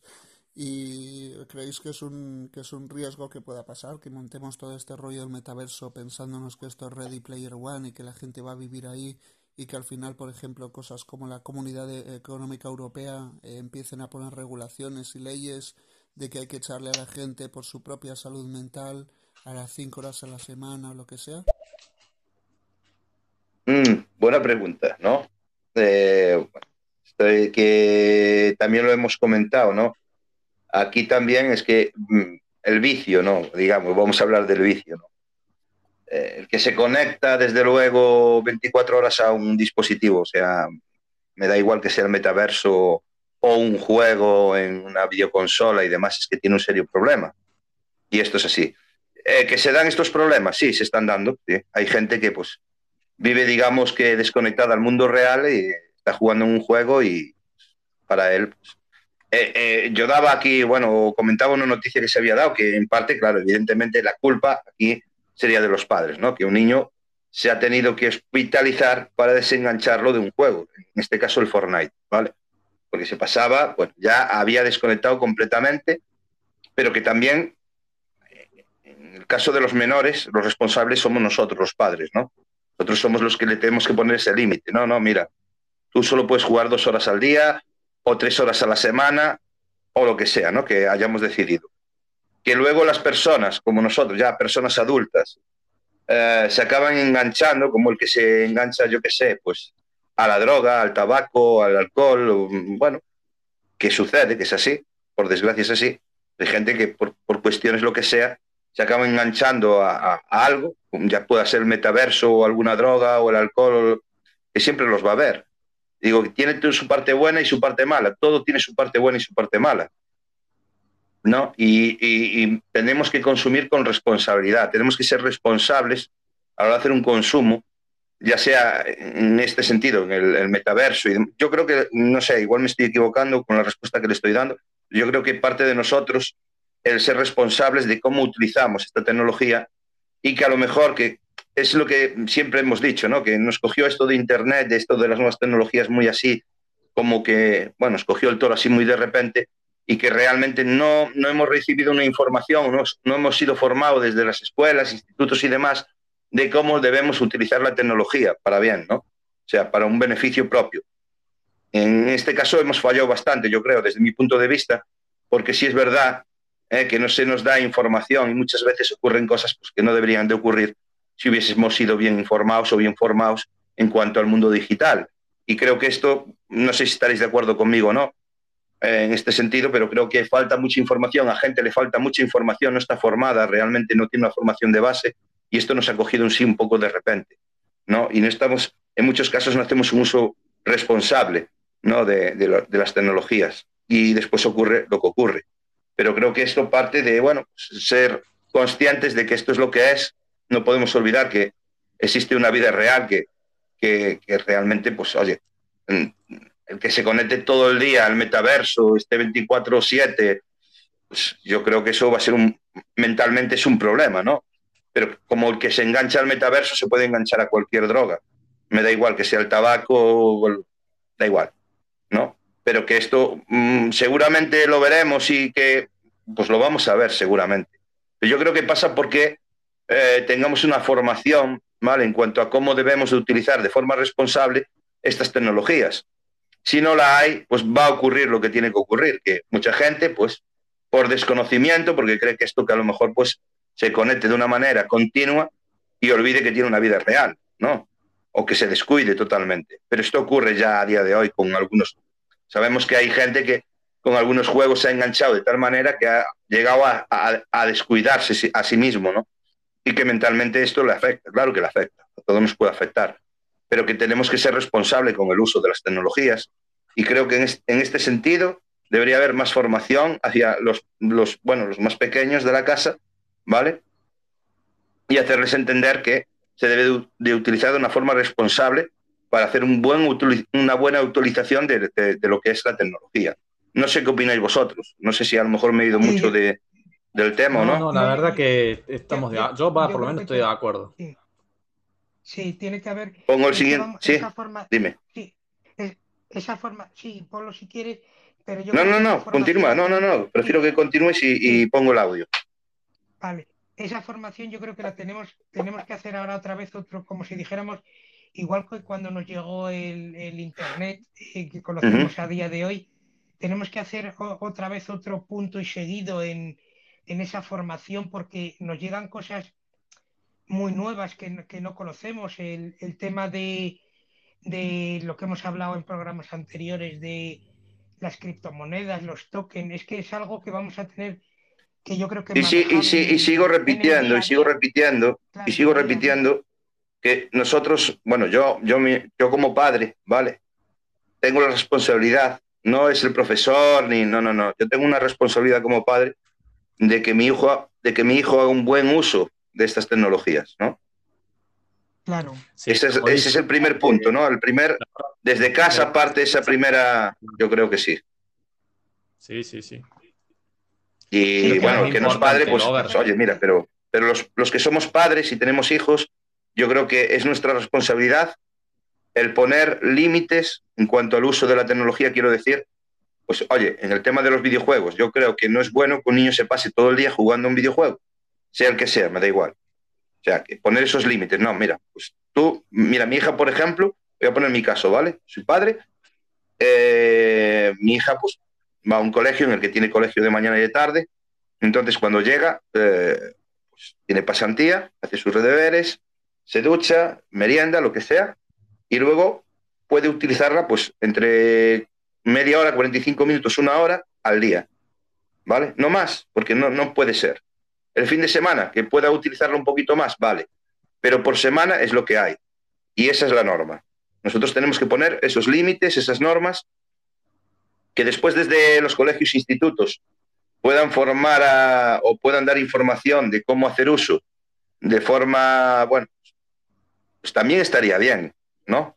Que también desde, desde los colegios, institutos y demás, pues se les pueda dar una formación en cuanto al mundo digital de cómo utilizarla de forma responsable, ¿no? Luego se ven cosas increíbles, ¿no? El, el ciberacoso, bueno, a lo mejor no tiene mucho que ver con esto, ciberacoso, ciberbullying y muchas cosas, o sea, o personas como nosotros ya, que ya tenemos una edad, eh, cuando vemos un contenido que ha pasado hace poquito con el tema esta del artista esta que ha, que ha muerto, que se ha quitado la vida por desgracia, es que por ejemplo, en la que por un programa de televisión han vertido insultos y demás, que esto tampoco debía ser permitido, pero bueno, ya, a ver, es que yo, no sé. Yo creo que en los colegios eh, se puede dar este tipo de análisis de charla que estamos haciendo y ponerle que creo que sería muy importante. Cada 15 días explicarle este mensaje que vos estás explicando, que también ha comentado Juanma. No digo todos los días y no toda la semana. Cada 15 días explicarle este mensaje de cómo hay que hacer el uso de la tecnología. Sí, sí, yo creo que sí. En este sentido, yo creo que falta información, ¿no? Y creo que, como tú bien dices, Roger, que creo que no conlleva mucho el que cada 15 días alguien eh, pueda darles una pequeña formación o información de cómo deben hacer un uso responsable de las tecnologías para no caer en estos temas de, bueno, de ciberbullying y, demás y estas cosas, insultos y que no es la manera de utilizar, claro. En esa época que son adolescentes, que son chiquitos, hay que tener en cuenta que son un cassette en grabación, una, son personas en formación. Así que es importante hacer hincapié en ese rango etario de edad, dar sí, este porque, tipo de mensaje que vos dabas. ¿sabes? Claro, ¿sabes, ¿sabes cuál es el problema de todo esto, Roger? Que ellos no ven, eh, vamos a ver, cuando que no ven cuáles pueden ser las consecuencias de un mal uso de estas nuevas o estas tecnologías, ¿vale? no ven las consecuencias, no ven que yo a lo mejor desde mi punto de vista pueda presentar una denuncia y causarle problemas legales a sus padres o que no es gratuito. O sea que la gente a lo mejor pues es que yo creo que eh, ha llegado, hemos llegado a un punto en el que se deben de tomar medidas, que no, no, no es el todo vale, no es que yo me meta en una red social de forma a lo mejor anónima y, empiece a arremeter contra las personas que, a lo mejor no tengo ni nada contra ellas, simplemente porque, bueno, diráis, pues será un tarao, pero es que hay muchos taraos de este, porque oh, piensan que el anonimato, ¿vale? Se esconden eh, pues tras ese anonimato y que esto tiene unas consecuencias. Y es que deberíamos de hacerles ver o, intentarles eh, hacer ver que esto tiene unas consecuencias y que eh, la tecnología se tiene que utilizar de una forma responsable, ¿vale? Para que esto pues juegue a nuestro favor y no en contra. Creo que en este sentido nadie ha recibido ese tipo de información o formación y que como tú bien dices, o, Juanma, ¿no? Que cada 15 días pues, alguien, ¿vale? Un experto en estos temas pueda pasarse por, por los colegios, institutos y demás y dar un poquito de información sobre cómo deben de utilizarse, creo yo. pero que después que también es verdad que nosotros como padres tenemos esa responsabilidad. Sí, sí, obvio. Son 30 minutos, te digo, más de eso no. Te digo, cada 15 días y eso le, a los chicos les va a entrar en la cabeza porque recuerden, es como un, cassette los chicos a esa edad. Lo que pasa es que también es lo que decimos, lo que decimos es verdad, es como que a veces ellos no se dan cuenta de, de los peligros, capaz que sea también una cuestión hormonal, de la edad, no sé, pero creo que es importante hacer hincapié constantemente, para mí, yo creo. Sí. Voy a poner estos audios y ahora os voy a presentar otro tema, a ver qué me, qué me decís. Ok. Vale, perfecto. Voy con ellos. Hola, buenas, ¿qué tal? Un saludito, Roger, Mr. Robot, Juanma. Buenas tardes o buenos días. he llegado un poco tarde, Mm, me he enterado algo, pero no me he enterado de todo lo, de, lo que habéis dicho que dispositivo es, de 33 euros que tiene tipo C y tipo USB. No me he enterado, la verdad que no me he enterado. si lo podríais repetir, por favor. Jesús, Jesús, tienes el diferido que lo puedes escuchar, mm, porque ahora repetirlo, pues a lo mejor no, mm, porque tenemos estos audios y quiero, quiero, quiero ir terminando con otras cosas también. Di, di, Juama. ¿Mm? Sí, sí. puntualízale simplemente que el nombre que tiene es el Google Titan. Pone ¿Mm? el Google Titan y le lleva simplemente a la el tipo de dispositivo, ¿cómo se llama? Es Google Titan. Ok. Sigo con Sirius. Yo respondiendo a mi querodio no creo que eso ocurra nunca. Yo creo que estamos hypeando el metaverso y no va a ser tan maravilloso como, como vosotros pensáis. De hecho, no va a haber tanta gente metida en el metaverso como nosotros pensamos por muchas, por muchas razones. Y otras porque al principio el metaverso pues, va a estar en pañales y va a haber mucha gente que, que no, que no le guste. Pues mira lo que pasó con Second Life, por ejemplo. Luego ya cuando vayan construyendo un metaverso en condiciones, habrá gente que le guste y habrá gente que no. Daos cuenta que el metaverso no es para todo, todo tipo de público, ¿sabes? Y no creo que sea para un consumo continuado, sino más bien para un consumo casual. Lo que pasa es que lo cómodo que tiene el metaverso es que reúne todos los servicios en una misma plataforma. Entonces, pues ahí puedes, pues de alguna forma, evadirte de tu vida si llegara el, momento, pero no va a ser tan rico ni, ni por asomo que la vida misma. Vamos allá. Hombre, claro que estoy de acuerdo. Nos estamos, nos estamos dando cuenta tarde de que las empresas tienen nuestra información y ya es algo irreversible. Porque por mucho que queramos rellenar un documento para que no, no borren la información, ya está rolando por ahí de forma ilegal. O sea que, claro que sí. A mí me hubiera gustado que me hubieran informado. Pero yo creo que la mayoría de gente, como no se sabía que había una guerra de información, la mayoría de gente al principio de Facebook y demás no habría, habría firmado igualmente, porque habría dicho, bueno, pues ¿para qué van a querer mi información? Pues toma, ¿sabes? Tampoco pasa nada. Mejor pagar dinero que información, porque antiguamente se le daba más, más importancia al dinero que a la información a nivel social, y luego se dio cuenta la gente que mientras la sociedad le daba más dinero a la, al o sea, más dinero, le daba más importancia al dinero, eh, la empresa iba un paso por delante y le daba más importancia a la información que era lo que le generaba dinero. Justo, eso es verdad. Sí, eso es. Eso es cierto, es así. bueno, ahora quería, a ver, sé que a lo mejor pues tampoco quiero extender que nos, ya nos queda, no nos queda mucho. Eh, ¿Cómo veis vosotros, no? Lo fácil que puede ser que yo pueda acceder a tu smartphone desde un PC. Eh, ¿Se puede hacer? ¿No se puede hacer? ¿Es fácil o relativamente fácil? Dentro de todo, tiene que ver con todo lo que hablamos. Esto podría, se podría decir que es un resumen de todo lo que hablamos. Por ejemplo, hablamos de la cuestión esta de, de los dispositivos llaves, que también puede ser que allí vengan llaves que no sean fiables, que sean truchas, por decirlo de alguna forma, y de esa forma también que si uno conecta esa llave a un celular a una PC y se realiza una conexión en, en reverse y, y, lo mismo, y, lo mismo, pasaría con la cuestión de links que hemos hablado. Una persona hace un clic a un link sospechoso en un celular o en una computadora y baja algún archivito, lo ejecuta y ahí automáticamente se dispara la, la, conexión en reverse. yo lo que quiero que, lo que, a lo que voy, ¿no? Eh, vosotros dos conocéis Kali Linux, ¿no? Ah, sí. Habrá gente aquí que conozca Kali, ¿no? Vosotros sabéis que podríamos programar desde Kali un archivo, el cual podríamos compartir desde WhatsApp o Telegram. Bueno, que al dar acceso a ese archivo, o sea, yo voy a abrir esa imagen y tomo y desde, desde, desde Kali tomo el control de ese dispositivo. ¿No? Conocéis esto, ¿no? Sí, se toma, se toma, se toma el control, sí. Eso ocurre tanto desde, desde Cal, eso lo programas y lo puedes enviar, pues como bien comentas, por correo electrónico. Ajá, justo. Un, adjunto de, bueno, un adjunto, un fichero por tele, por cualquier red social. Eh, el, el tema de este tipo de, de ficheros que son, eh, ¿cómo, se, ¿cómo se llama?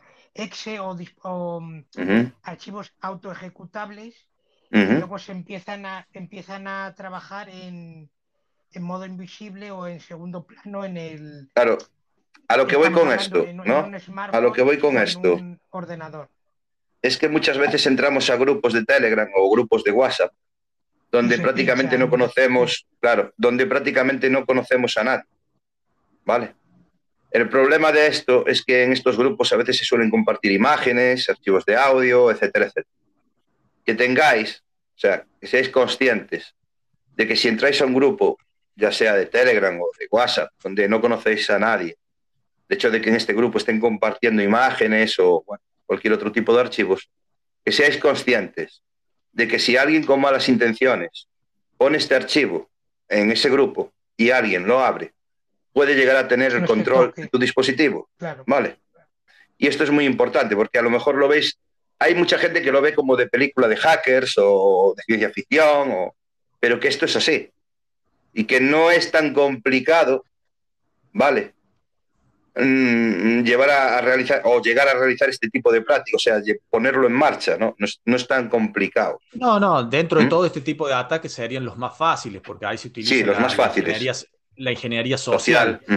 justo. en el caso, por ejemplo, del log 4J eh, que hablábamos, hace así era el, bug de Java, sí, se llamaba así. Bueno, ese es un, un ataque cual ya es un, bug, un bug, una cosa a arreglar. En ese caso no habría ingeniería social pero estos que el tema claro a ver claro yo, yo, estoy muy familiarizado o sea muy muy muy muy apegado a lo que es la ingeniería social porque sí que he practicado con ella y, veo que, es, muy curioso no es muy curioso em, em, que por medio de esta ingeniería social eh, más que nada que para mí lo resumo como una saber mentir bien no más que nada yo lo resumo así de esta manera y que una persona me pueda llegar a dar sus datos, o sea, una contraseña, es que me, hace gracia, ¿no? Porque me ha pasado, ¿no? Yo he, jugado con estos temas de la ingeniería social, he hecho bastante con, esto y, sí he, visto que la gente, pues, eh, de una manera, o sea, me quedo pasmado, ¿no? De la manera que la gente accede o entra, ¿no? Entra así en picado y te puede dar sus contraseñas. Es, es increíble. O sea, la gente no es consciente. Mm, no sé, por eso quizá falte tanta información, ¿sabes? Que nos falte, o a la gente le falte tanta información de que esto puede ser así, que es más sencillo de lo que uno se piensa. O sea, desde mi punto de vista, ¿no? O sea, yo que he vivido a ver, yo a mí, me, a mí, digamos que el tema de la tecnología, la informática y demás me llegó tarde, ¿vale? Yo provengo de una familia humilde, la cual no, no, no podíamos permitirnos pues, comprar a lo mejor un, un, un, ordenador, ¿vale? Un PC. Yo siempre que he ido a los cibercafés, que es donde yo me, digamos que me he ido metiendo en este mundo, eh, la gente, por, por norma general, en los cibercafés lo que hacía era chatear, ligotear o jugar. ¿no? Cierto. Juegos en la, online o, el simple hecho de estar chateando con otras personas, ligoteando, lo que fuera. Mi objetivo era la información, ¿no? Yo recababa información y así me fui yo, soy autodidacta y me fui formando yo, ¿no? Con toda esta información que me llegaba. Yo no tenía, pues cuando llegué a tener un PC y demás, pues ya la cosa se, se bueno. Pero que, que, que yo, desde mi punto de vista, que, no soy nadie, o sea, que no tengo una formación reglada, que yo pueda llegar a realizar ciertas cosas, o sea, digamos que, que me, es para mí que, digo yo que si yo puedo hacerlo, ¿vale? Que no, no, no tengo una, una, formación reglada como tal, no soy, por ejemplo, como Roger o como Juanma, que sí que ya tienen una formación, que yo como autodidacta pueda realizar este tipo de... Mm, ¿No os llama la atención? O sea, es por mi curiosidad, ¿no? Yo, yo tenía una inquietud sobre, sobre mm, bueno, mm, respecto a unos temas, ¿no? De hacking, lo que tú quieras, llámale como quieras. Y yo me he ido formando así eh, y veo que, que, que, al final que una persona como yo, que es un autodidacta, que, que solo tiene una inquietud, un interés por un, cierto tema, pueda llegar a realizar ciertas cosas, ¿no? Eh, imagínate cuánta gente hay por ahí a otros niveles, aunque no tengan una, una, formación reglada, porque a veces no es necesario, ¿vale? para, llegar a cometer cierto tipo de delitos dentro del mundo en el que vivimos hoy en día.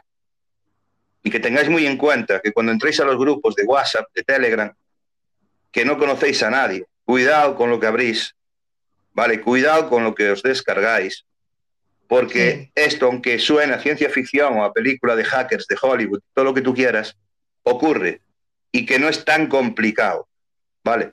Es tener mucho cuidado con esto. Yo no sé, claro, Roger Roger aquí es ingeniero, bueno, él nos podrá decir cómo él lo ve o Juanma también podrá darnos su opinión, que son, personas que están formadas, ¿vale? En este sentido, y que no sé cómo lo veréis vosotros. Para que la gente... Pues... Es, muy importante el hecho... Perdona, Roger, que te, que te Es, es, muy importante lo que comenta Manuel de cuando se entra en determinados eh, grupos de WhatsApp, Telegram, eh, sobre todo Telegram, que tiene para descarga de libros, de películas y eso, es muy importante el, saber o, tener especial cuidado con, lo que se descarga, sobre todo una, una práctica que, es muy... Porque una, una cosa, Juanma, una cosa, Juanma, una cosa, Juanma. Hoy en día, vale, hoy en día, no es como antes teníamos el PC. Hoy en día nuestro PC real es el, smartphone, ¿vale? donde tenemos todas nuestras cuentas bancarias, direcciones de correo electrónico, números de teléfono y un sinfín de datos al que pueden acceder de una forma tremendamente fácil. ¿Vale? Entonces es muy importante lo que está diciendo Juan, ¿no? Que tengáis mucho cuidado, porque sí, lo gratis, pues a veces pues conlleva unos riesgos, ¿no? Que tú te puedas descargar un libro, una pista de audio, un PDF, una fotografía. Cuidado con esto. Y bueno, ahora te dejo continuar, perdóname. Una, recomendación muy que a lo mejor eh, es una recomendación un poco extraña o demás. Si por ejemplo ese, eh, se usa de manera habitual eh, Telegram, que es donde, donde comento que está el tema de los libros, de las películas, de la música y demás. Una práctica que es muy importante o unas pautas que son muy importantes a seguir eh, si se descarga un fichero, a lo mejor resulta un poco tontería el, decirlo. Es muy importante, si se descarga, lo vas a descargar en tu dispositivo. Si tienes la opción de tener un Telegram, la versión de eh, desktop, la versión de escritorio, en el caso de que estemos trabajando con la versión de escritorio. Es muy importante, es una práctica que yo creo que es muy interesante y muy, muy importante a tener en cuenta. Es si se descarga, si es un fichero comprimido, que muchas veces decimos, no, un fichero comprimido, no pasa nada, esto aquí doble clic, no se ejecuta nada ni nada.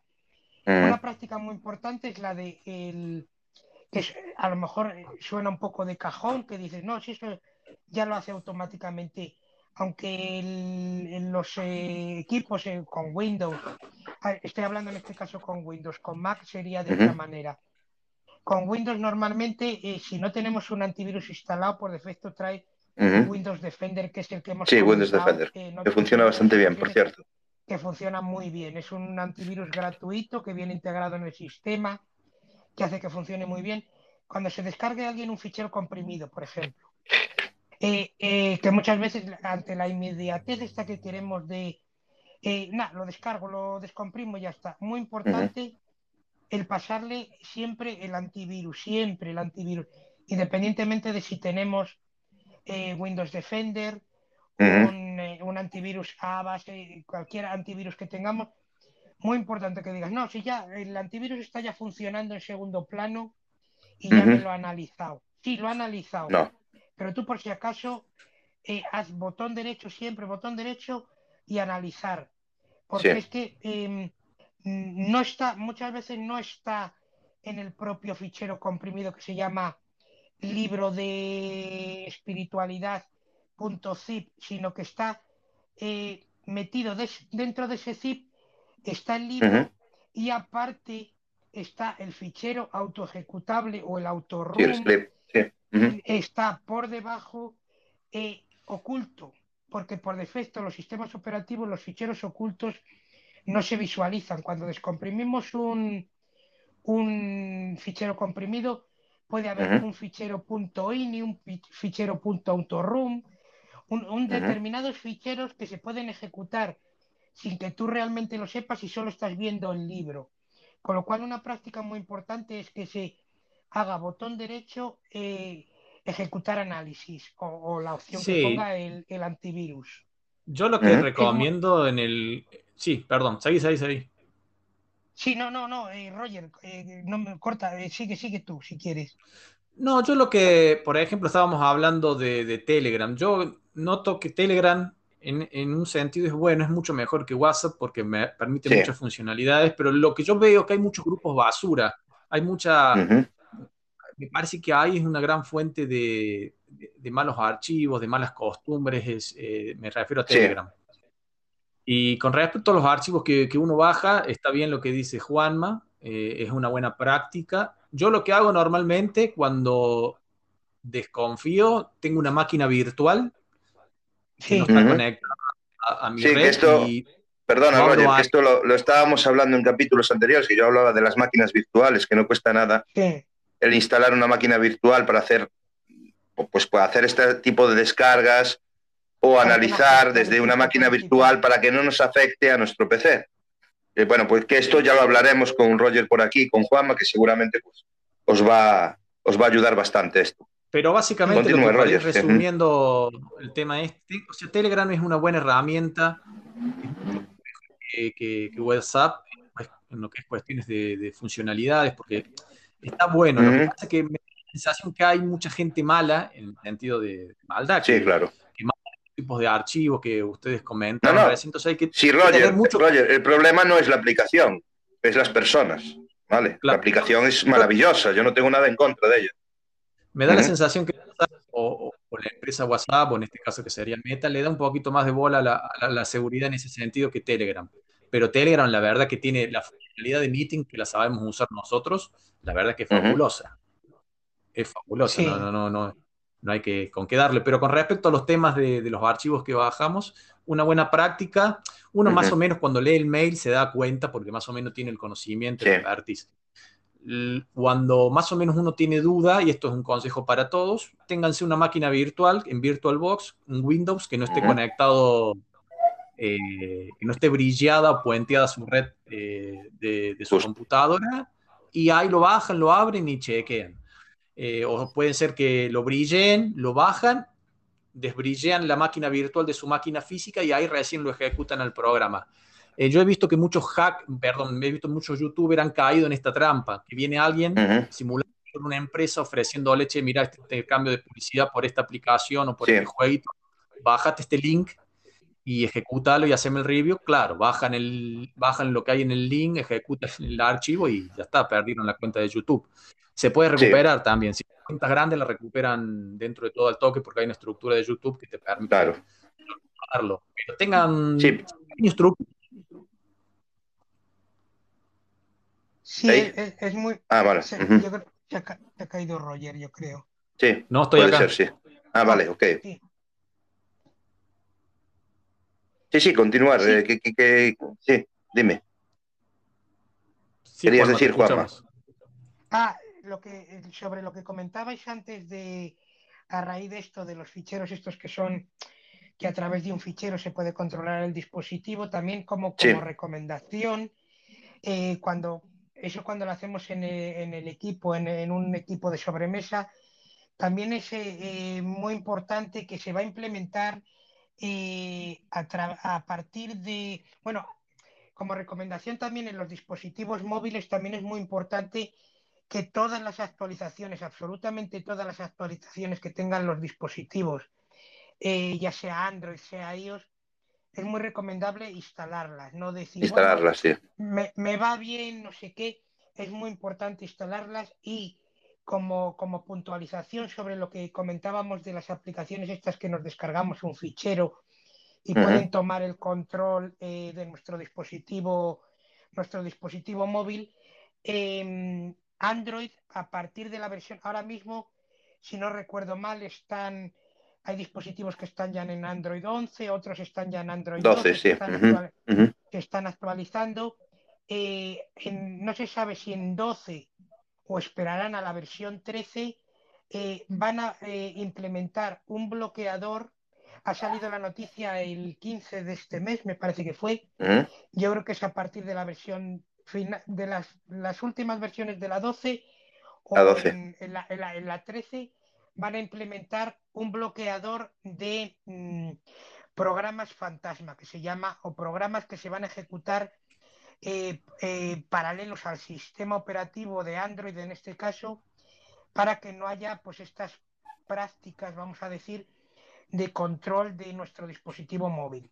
Lo van a implementar, Google está pues muy centrado, igual que ocurre Apple, muy centrado en el tema de, la, de, la, de la, seguridad y quiere pues que no haya pues eh, determinadas aplicaciones que se estén ejecutando o ejecuten procesos en segundo plano transparentes para el usuario eh, y que tomen el control, en este caso de mala manera, tomen el control del dispositivo para acceder a tus contactos, a tu número de cuenta, porque muchas veces tienes asociado tu número de cuenta a través de la app del banco, con lo cual también es muy importante como práctica el tener pues lo que se ha comentado antes, el tema del doble factor en la aplicación del banco, el doble factor eh, en nuestro correo electrónico. La verdad que es muy interesante yo creo que como recomendación para intentar poner como una, una barrera, no poner un, papel, sino una barrera un poco más sólida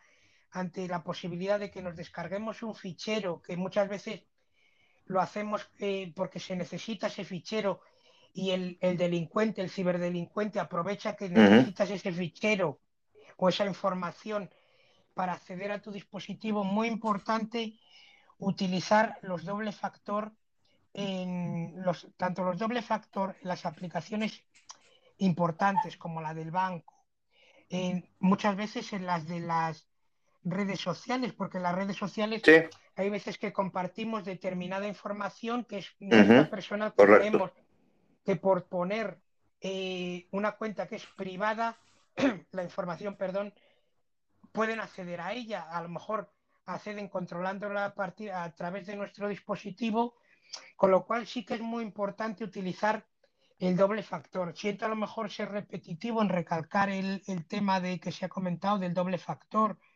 en aplicaciones, pero sí que si tenéis la opción tanto en correo, en el correo, perdón, en la aplicación del móvil, la opción de eh, o desbloqueo por huella, desbloqueo con el doble factor de, del PIN o SMS, que se active. Ese no cuesta ningún trabajo y es una, una barrera que ponemos ante el bloqueo a, ese ciberdelincuente que, que, ha seguido a nuestro dispositivo, pero que le ponemos ya la traba del, del doble factor.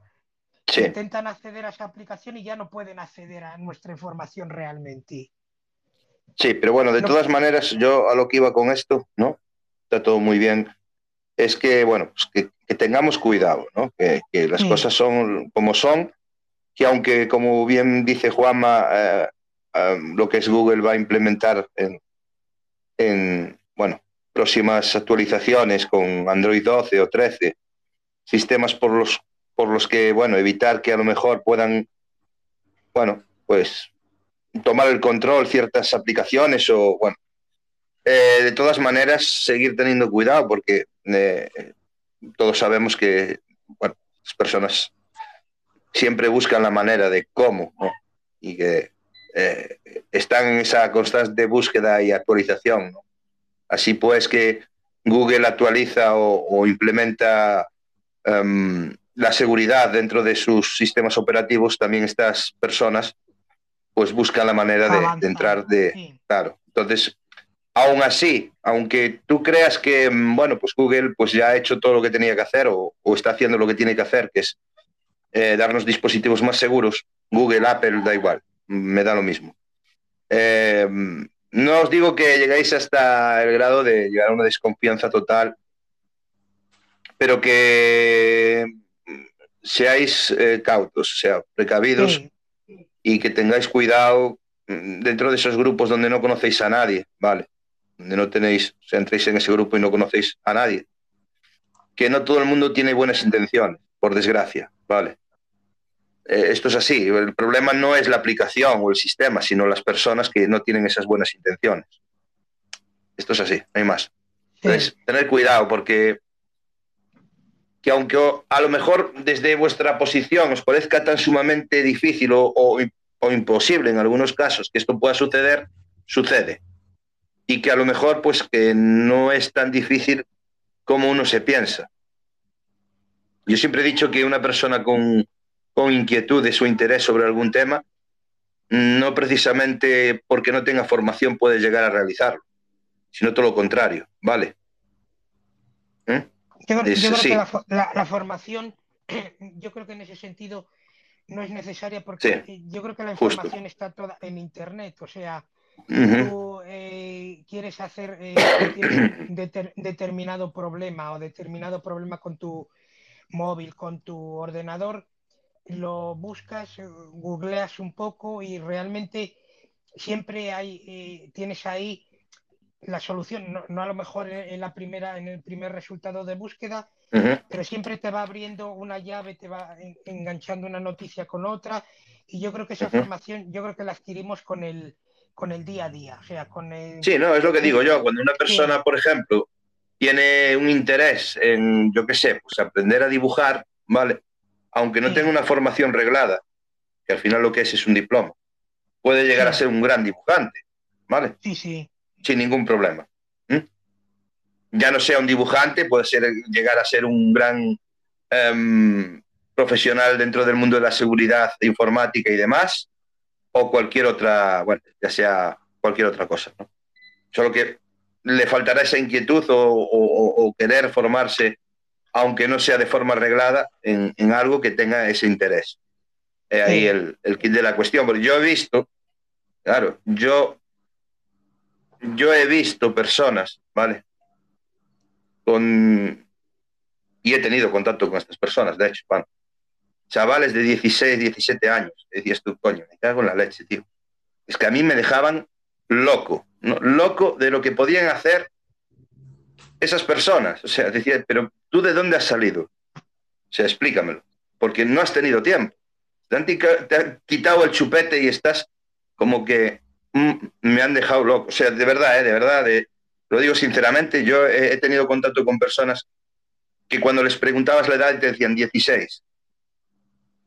O sea, yo me quedaba loco, yo decía, esto no puede ser.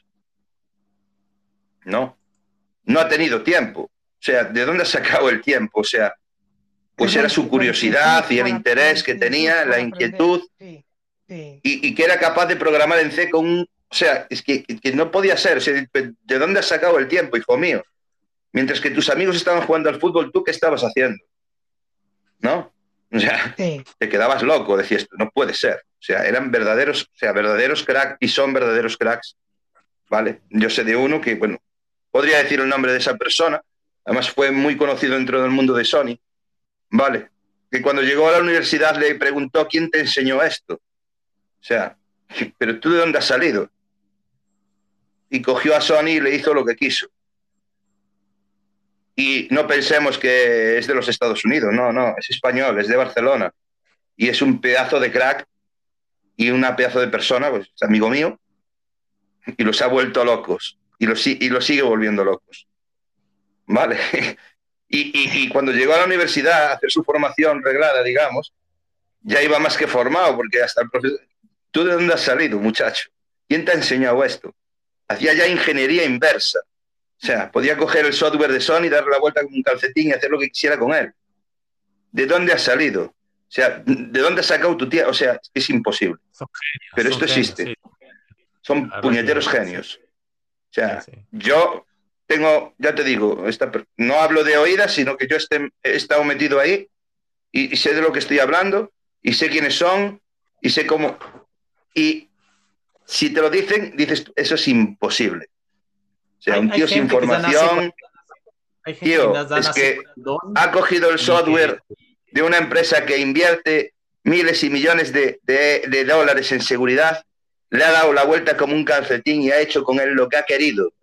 Y gracias a eso, mucha gente juega a juegos de la Play 2, de la Play 3, de la PSP, pero es que detrás de eso hay un trabajo que lo hace una persona que si la conocierais dirías, esto es imposible. Simplemente es imposible.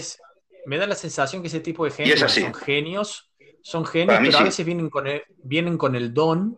Y ya también hay gente que, que sí, como el que mucho. Justo, como el que nace con el don de poder dibujar o pintar de, pues este, esta gente viene con ese, no sé dónde lo sacan, pero es increíble. Yo siempre me he quedado de verdad pasmado, porque dentro de ese grupo de gente yo he conocido a gente que luego le preguntabas 15 años, pero ¿de dónde salís? ¿Qué hacéis? ¿no? Yo me quedaba loco. de verdad que sí. Y me sigo quedando loco. Es como el jugador de fútbol que entrena los tiros libres. Hay gente que entrena, que practica, practica, practica y también eh, llegan, a, llegan a genios. También hay, sí, hay de todo. En el mundo este de, tecnológico te encuentras de, de, todo. Cada mente brillante que voy a decir que, que, que, sorprende. Sí, sí, sí. sí. Y nada, este programa que ya acaba, ¿vale? Es el último de la temporada. Para, el próximo año esperamos seguir por aquí trayendo más contenido y nuevo contenido eh, y darle a todo el mundo gracias por, por el apoyo que nos, nos, habéis dado desde, desde el principio. Desde el primer y que nada, queríamos hacerlo un poquito así más liviano y que yo que mm, quería transmitir el mensaje de que mm, no subestiméis a las personas y, y, y que al final que no es que eh, Telegram no sea una gran aplicación, una buena aplicación, una aplicación segura, sino que el problema está en las personas con malas ideas y que no hace falta eh, tener una formación reglada para llegar a esas conclusiones de poder hacer este mal, ¿no? que al final va, también muy, muy implícito en cómo sea esa persona, ¿no? porque tú puedes tener una inquietud en, torno a esto para bien o para mal, ¿no? Entonces dependerá cómo tú lo utilices, pero nada más. Problemas de las personas, de cómo lo utilizamos. Así es. Claro. Entonces ahí está la cosa. Eh, si queréis, pues, podéis, si queréis despedidos, dar las gracias como, como os doy yo desde aquí. Muchas gracias a todos por el apoyo. También reproducir estos cinco audios porque no voy a dejarlos sin reproducir, evidentemente. Pero que muchas gracias a todos por el apoyo, que el año que viene estaremos aquí si, si bueno, no ocurre nada. Esperemos que todo siga, no igual, sino que mejore, ¿vale? Que el deseo que yo tengo, que las cosas mejoren para todo el mundo y que, bueno, podamos salir de esta, bueno, de este pandemia en la que estamos viviendo, este, este, este, bueno, si nos ha tocado vivir esto, pues vamos a intentar pues, salir adelante de la mejor manera posible y el año que viene pues traer más contenido, nuevo contenido. Y si esto os ayuda de algo, sirve de algo, pues yo estoy súper agradecido con todo el mundo. Sí, yo, yo también quiero dar las gracias por a todos los que nos han acompañado eh, cada sábado en, intentando pues con estos programas pues eh, dar un poco de, información o mm, sacar temas que, muchas veces eh, salen en el día a día de la tecnología, ponerlos pues un poco aquí en o desgranarlos un poco para cómo, cómo luchar contra ellos, cómo luchar contra a lo mejor los problemas eh, cuando llega un correo fraudulento, cuando llega un SMS fraudulento, qué tipo de aplicaciones utilizar en, el día a día pues para controlar lo que es las búsquedas, como eh, utilizar un buscador o un navegador más o menos seguro para que para que nuestra información esté pues a salvo dentro de, lo que podemos eh, protegerla nosotros. Y de verdad quería dar las gracias a todos los que han estado con nosotros eh, sábado a sábado durante estos 11 capítulos de la, de la primera temporada que, que, nos han estado apoyando desde, desde el principio. Y dar las gracias a Roger por, por incorporarse aquí y a, por su tiempo también, claro. A Manuel, a ti especialmente, porque empezamos el proyecto pensando que haríamos un programa o dos programas y la verdad es que ha ido pues avanzando, hemos llegado a ese programa. Ha empezado así como, como sin querer, ¿no? Sí, eh. hemos, eh, hemos eh, conseguido 11 programas, intentar pues el año que viene pues empezar una segunda temporada que tenemos proyectos ahí muy importantes de hablar pues con, con, Roy, que también le quiero dar las gracias, que creo que está también aquí escuchando. Sí, también por, unirse también al, proyecto, que le quiero dar también las gracias por haber participado en los, en los podcasts y en los futuros que, vamos a, tener el año que viene y que tendremos pues eh, yo creo que alguna, alguna sorpresa que, seguramente alguna em, empresa o ente, ente oficial que participará con nosotros y, desearles de verdad a, a todos los que han estado con nosotros, pues una, una Navidad, unas fiestas. Unas felices fiestas, sí. para, para ellos, para su familia y que, que se cuiden mucho, que, falta hace que parece que está otra vez repuntando esto y por lo menos que tengamos que seamos muy, muy cautelosos y de verdad quiero dar muchísimo, muchísimas las gracias y a ti especialmente, Manuel, por, por empezar este proyecto. Sí, no, por favor. Este proyecto para mí de verdad ha sido un placer y lo digo cada, cada sábado cuando nos despedimos, que para mí es un placer y un, honor para, para mí hacer un, un programa contigo. Y el honor es mío, el honor es mío, créeme. de verdad que, es un placer y de verdad gracias, gracias a todos por, por estar y, participar cada sábado con nosotros. Gracias a todos, sí, de verdad.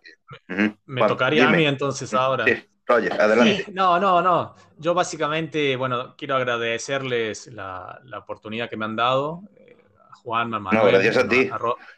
a Roy también. Y la verdad quiero destacar en, en Juanma y en Manuel, y bueno, y también en Roy, el, en Roy, el rol que tienen y el rol que cumple este tipo de podcast que creo que enriquece.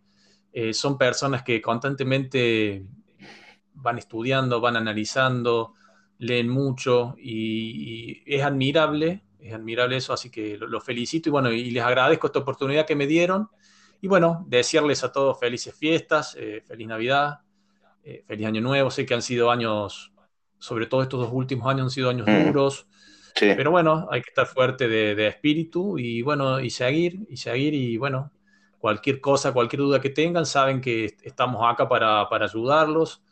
Sí, Roger desde, mira, decirlo porque no, Roger tiene un, canal en YouTube, ¿vale? Que puedes, puedes darle, darle eco aquí, por lo menos no somos mucha gente, pero los que estamos, pues eh, estaríamos agradecidos también, porque tú compartes muy buen contenido dentro de YouTube y esto hay que decirlo, ¿no? Esto es así, ya está. Entonces, sí. pues, mm, diles tu canal para que puedan seguirte si es que quieren o ver tus contenidos también, porque tienes muy buen contenido. Trato de, y sería muy interesante.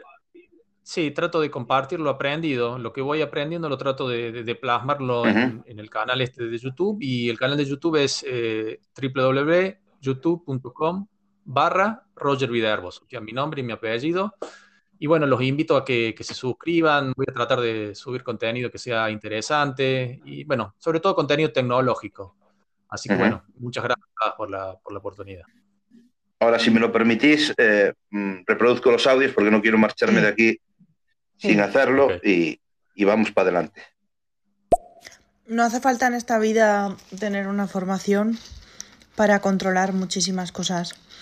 Em, porque, bueno, en Internet hay muchísima información y porque la misma, la propia curiosidad de una persona puede hacer llegar incluso más que una formación reglada. Que a veces en las universidades o lo que sea, pues enseñan ciertas cosas, pero, pero que luego en la práctica, pues, para la práctica no te sirve para nada. Pero si, si investigas un poco por tu cuenta, llegas a muchísimo más que estudiando. Seguimos con Macadamia. Sí, sobre todo no fiarse de nadie en un principio porque hay mucho manipulador suelto por internet. No, solo manipulación sería al final, bueno, un pequeño... Vamos allá. Hola chicos, ¿cómo están? Buenos días, buenas tardes, buenas noches, no sé dónde estén escuchando únicamente desearles a todos que pasen un excelente día y muchísimas gracias por eh, los que estuvieron pendientes, muchísimas gracias por, por eso. Les mando un fuerte abrazo a la distancia desde Miami, que se la pasen súper bien. Espero que estés mejor, Latin. De verdad que te deseo todo lo mejor, que haya salido todo bien y que ya estés, bueno, recuperándote y que, que, todo, que todo vaya bien. Ok, saludo y un abrazo muy fuerte desde aquí. Muchas gracias, Latin y a Macadamia también. Muchísimas gracias por, por pasarte y compartir este, estos dos audios con nosotros. De verdad, muchas gracias. Vamos allá. Hola, buenos días. Eh, he llegado un poco tarde a la charla y me interesa bastante porque creo que soy espiado, eh, puesto que tengo un par de preguntillas, o sea, bueno, consultas. La primera es que desde antes tenía Windows 10 y siempre me salía una ventana flotante al, al arranque de este tipo como si fuera MS2, es decir, una ventana negra con el C dos puntos barra. Y actualicé Windows 11 y, y, me, y ahora me aparecen dos. O entonces, bueno, tengo bastantes dudas de si soy espiado o no. También decir que hace dos años o tres años eh, tuve un posible fraude vía Skype y tal, y entonces, bueno, pues no sé. Eh, esa es mi primera pregunta. Y la segunda, eh, bueno, la pregunta es que saber si, si eso, si estoy siendo espiado o, tengo. Chico, ¿queréis responderla o que vamos muy justos de tiempo? Pero bueno. El hecho de que Sí. No sé si está por aquí Roger ya, me parece que está muteado. Ah, pues eh, sobre todo el, el, tema de, no, sé si, no sé si venía otro audio, pero bueno, sobre el tema que comentas. No, no te preocupes, sí. De, de 2 ese normalmente es cuando se ejecuta, no tiene por qué ser un, un espía eh, que se, que se está espiando, sino que se está ejecutando. No, no tiene por qué.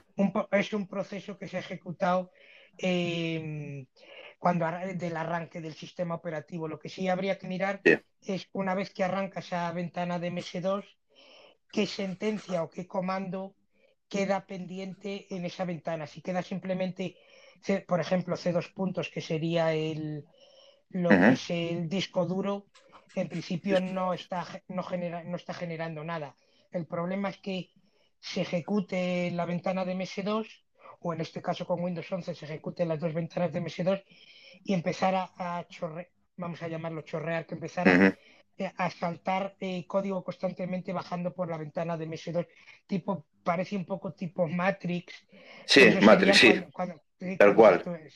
claro, cuando se estaría ejecutando algo, pero en principio si se ejecuta la ventana de MS2 es que se está ejecutando lo que es el, el CMD, el modo comando de, Windows, y, y, para, no, está, no tiene por qué ser que estén espiándole, ya que si queda abierta es porque se ejecuta el MS2, por lo que sea, pero no, no es por un tema de, espiar. El problema es que se empezaran a ejecutar eh, sentencias automáticamente, empezaran a salir. En principio, no, no tiene por qué estar en cascada. siendo espiado. claro, pero sí que sería recomendable si se queda en C2 puntos en la ventana de modo comando o se ejecuta ahí después de C2 puntos hay una sentencia más larga. Eso sería lo que tendría que fijar si, si quiere que nos lo comente y en, el Instagram de Manuel o en el... Sí, o en el Telegram, sí, que tenemos... Eh, sí. sí, nos lo puede comentar y lo miramos si sale una sentencia, pero en principio si se ejecuta y simplemente queda parpadeando el, el cursor sin hacer nada más, no tiene por qué ser que esté siendo espiado. Justo. Bueno, continúo con los audios. Vale, perfecto. La segunda, cuando intento ser breve, pero a ver, eh, perdonad, eh, cuando tienes la ubicación puesta y tal, eh, Google, o sea, concretamente Google Chrome, te dice, pues esta ubicación está, pues, por ejemplo, pues en Salamanca y tú estás en Madrid, por ejemplo.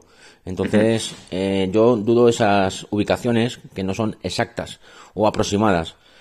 Hace hace, hace tiempo también, hace dos años o por ahí, pues las ubicaciones estaban más lejanas. Ahora las tengo más próximas, pero no sigue, no es la ubicación exacta del pueblo o ciudad donde te encuentras. Esa es una duda que tengo hace mucho tiempo. Gracias por todo. Si me podéis responder. Eso sería una cuestión de la antena GPS, ¿no? Porque si no, no si no te está ubicando bien, eh, es que, evidentemente, a ver, normalmente te suelen ubicar bastante bien, con un fallo de 10 metros a la redonda, aproximadamente. Cuando no lo está haciendo bien y cuando a ti te ubica en Salamanca, cuando estás en Madrid, por decir algo, es que eh, la antena GPS pues tiene un fallo, ¿no? Eh, Simplemente eso, no tendría mucho más. Eso puede ocurrir si, por ejemplo, lo está haciendo cuando, está navegando desde el navegador, desde Chrome, desde el dispositivo móvil, tú cuando abres por primera vez la aplicación, te dice, em, permite la ubicación a la aplicación Google Chrome, seguramente que en ese momento le dijo que no, y te hace una ubicación, una ubicación aproximada que puede variar, pues en función de, de la precisión que tenga, puede variar a lo mejor en varios kilómetros, en este caso muchos kilómetros, puede haber 100, 200 kilómetros. Mm. Cuando, no, cuando no, le permites que utilice la ubicación, aunque tú la ubicación la tengas activa, si tú a la propia aplicación de manera particular no se lo das, te hace una ubicación eh, por aproximación que son, son bastantes kilómetros. si tú sí se lo permites, si te da lo que dice Manuel, una aproximación de metros, o sea, de 10 metros, 15, 20 metros.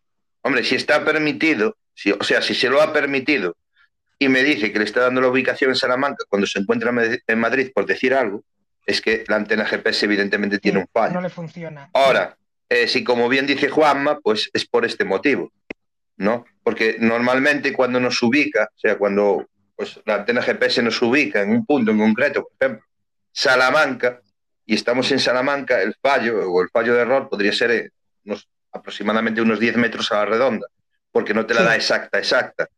No, exacta, exacta como tal no te la da, pero con un fallo de 10 metros, no de 200 o 300 o 2000 kilómetros. Sería una locura. Entonces, que algo falla ahí.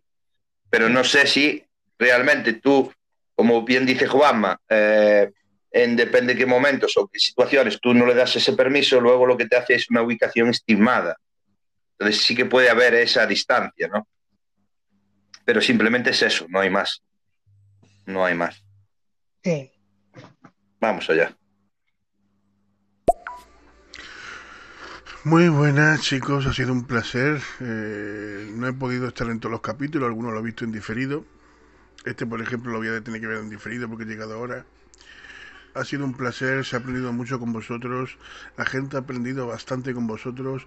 Yo, por ejemplo, el otro día me acordé porque recibí un mensaje fraudulento del BBVA diciéndome de que eh, tenía que aceptar una serie de condiciones nuevas en un enlace que me envió por un mensaje o mi cuenta sería bloqueada, que tiene que aceptar la nueva seguridad del, del, banco, o sea, del BVA, no, de, de, la Caixa, ¿vale? Tenía que aceptar la seguridad nueva de la Caixa o me bloqueaban la cuenta. Llamé, lo comenté, lo pregunté, me dijeron que yo no tenía ni idea de ese asunto, que le mandé una foto captura del mensaje y hasta ahora, o sea, yo, los mensajes hay que verificarlo antes de nada. ¿Sigo con él, que se, le cortó? Sí, sí. Antes de nada, yo recomiendo, sobre todo en estas navidades, que puede haber muchos fraudes por temas de mensajes, que si eh, préstamos navideños, que si la historia, señores, antes ponerlo siempre en contacto con el origen del mensaje eh, por teléfono verificar que todo sea cierto, verificar que es verdad lo que os están diciendo antes de pinchar cualquier tipo de enlace, ¿vale? Y eso os lo digo yo, os lo recomiendo yo también, como lo puede recomendar Lord y todos los que están ahí arriba. Ha sido un placer teneros eh, en 11 episodios en estéreo. Espero que vengáis la temporada que viene con más ganas. Y yo me despido y como siempre diciendo, la verdad está ahí fuera, simplemente hay que buscarla. Nos vemos en el Bajada. Venga, adiós. Dios Lobo. Muchas gracias. Dios Muchas gracias. Felices fiestas. Felices fiestas para ti también. Vamos con Roy Misterio, señores. Dale, Roy. Muchísimas gracias compañeros por el programa de hoy. Ha, estado súper interesante. Es una pena no he podido participar, pero en los programas mm. futuros, el año que viene, seguro que estaré por ahí apoyando, formando parte mientras que vosotros queráis del proyecto y poder aportar mi granito de arena a todo ello. Muchísimas gracias por todo, Roger, Juanma y en especial a ti, Lord, por todo lo dicho y que tengáis felices fiestas. Muchísimas gracias. Gracias, Roger. Felices fiestas, tío. Muchas gracias, Roy. Un abrazo muy fuerte. Vamos allá. Destacar también la labor de las empresas ahora con el teletrabajo y las conexiones que se hacen por VPN y esos servidores ASA, los firewall que, verifican y checan que los ordenadores son seguros. Se hace un chequeo donde se mira que la, base de firmas de antivirus es la última, que tiene el último parche de Windows. No sé si habéis hablado alguna vez de este tema, pero es interesante también. No, no hemos hablado de ese tema y bueno, podríamos hacerlo, sí. Vamos con Hugo y es el último audio ya. Bueno, pues respecto a lo del MS2 en cascada, no sale ninguna cascada, simplemente abre las dos ventanas, abre y las cierra, que se me había olvidado decirlo. O sea, aparece la ventana negra, así como tres segundos, pero no aparece ningún chorreo. En cuanto al comando ejecutable, pues no, me ha dado tiempo a hacer foto, pero me parece que no sale nada más que C, dos puntos. Y en cuanto a las ubicaciones, pues sí tengo puesto el permiso de Google, pero pero me siguen apareciendo a bastantes kilómetros. O sea, yo concretamente estoy en Guadalajara, en un pueblo de Guadalajara, y me aparecen ubicaciones pues a decirte 30, 50 kilómetros de distancia. Uy, ahí hay un fallo.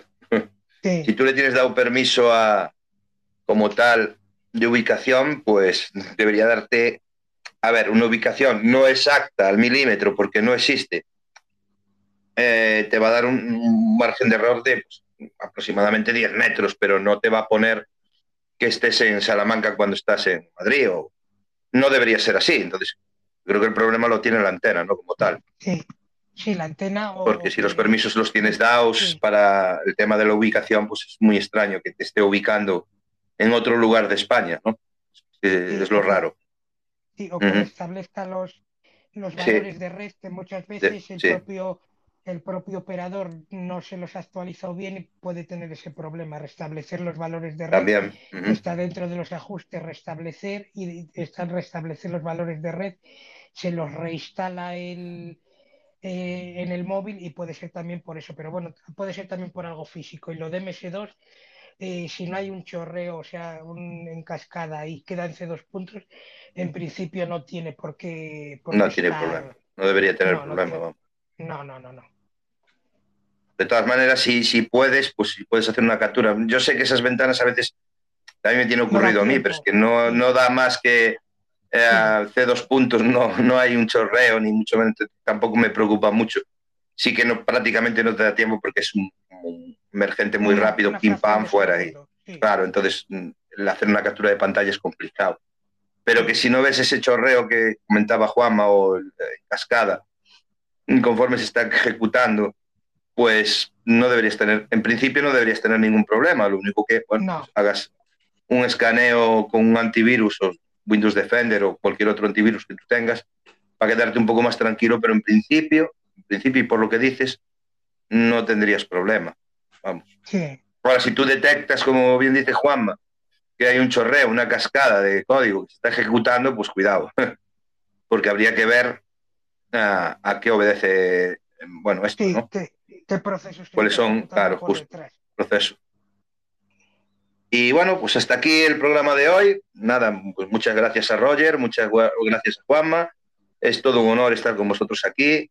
El próximo año esperamos pues, traer más contenido, contenido incluso a ver si podemos hacer contenido de más calidad, si podemos, bueno, pues de alguna manera pues ayudar a la gente que aquí está en estéreo y todas esas personas que vayan llegando aquí a estéreo. Felices fiestas a todos. Muchas gracias por estar aquí, por por venir todos los fines de semana y estar aquí con nosotros, apoyándonos, escuchándonos y compartiendo también. Y nada, muchas gracias Roger, muchas gracias Juanma, muchas gracias Roy y felices fiestas. Muchas gracias a todos, muchas gracias Roy, Roger y ya sabes que especialmente a ti, Manuel, por, por haberme permitido el... Nada, este no, no hay que darles, no, te las doy yo a ti. Os la doy yo a vosotros, no, no vosotros a mí, no, gracias. ¿Verdad? Para mí es todo un honor. Y para mí, para mí un honor y un, placer, de verdad. Pues, felices fiestas, chicos. Nos vemos por estéreo. Cuídense. Chau, chau. Un abrazo para todos y muchas gracias.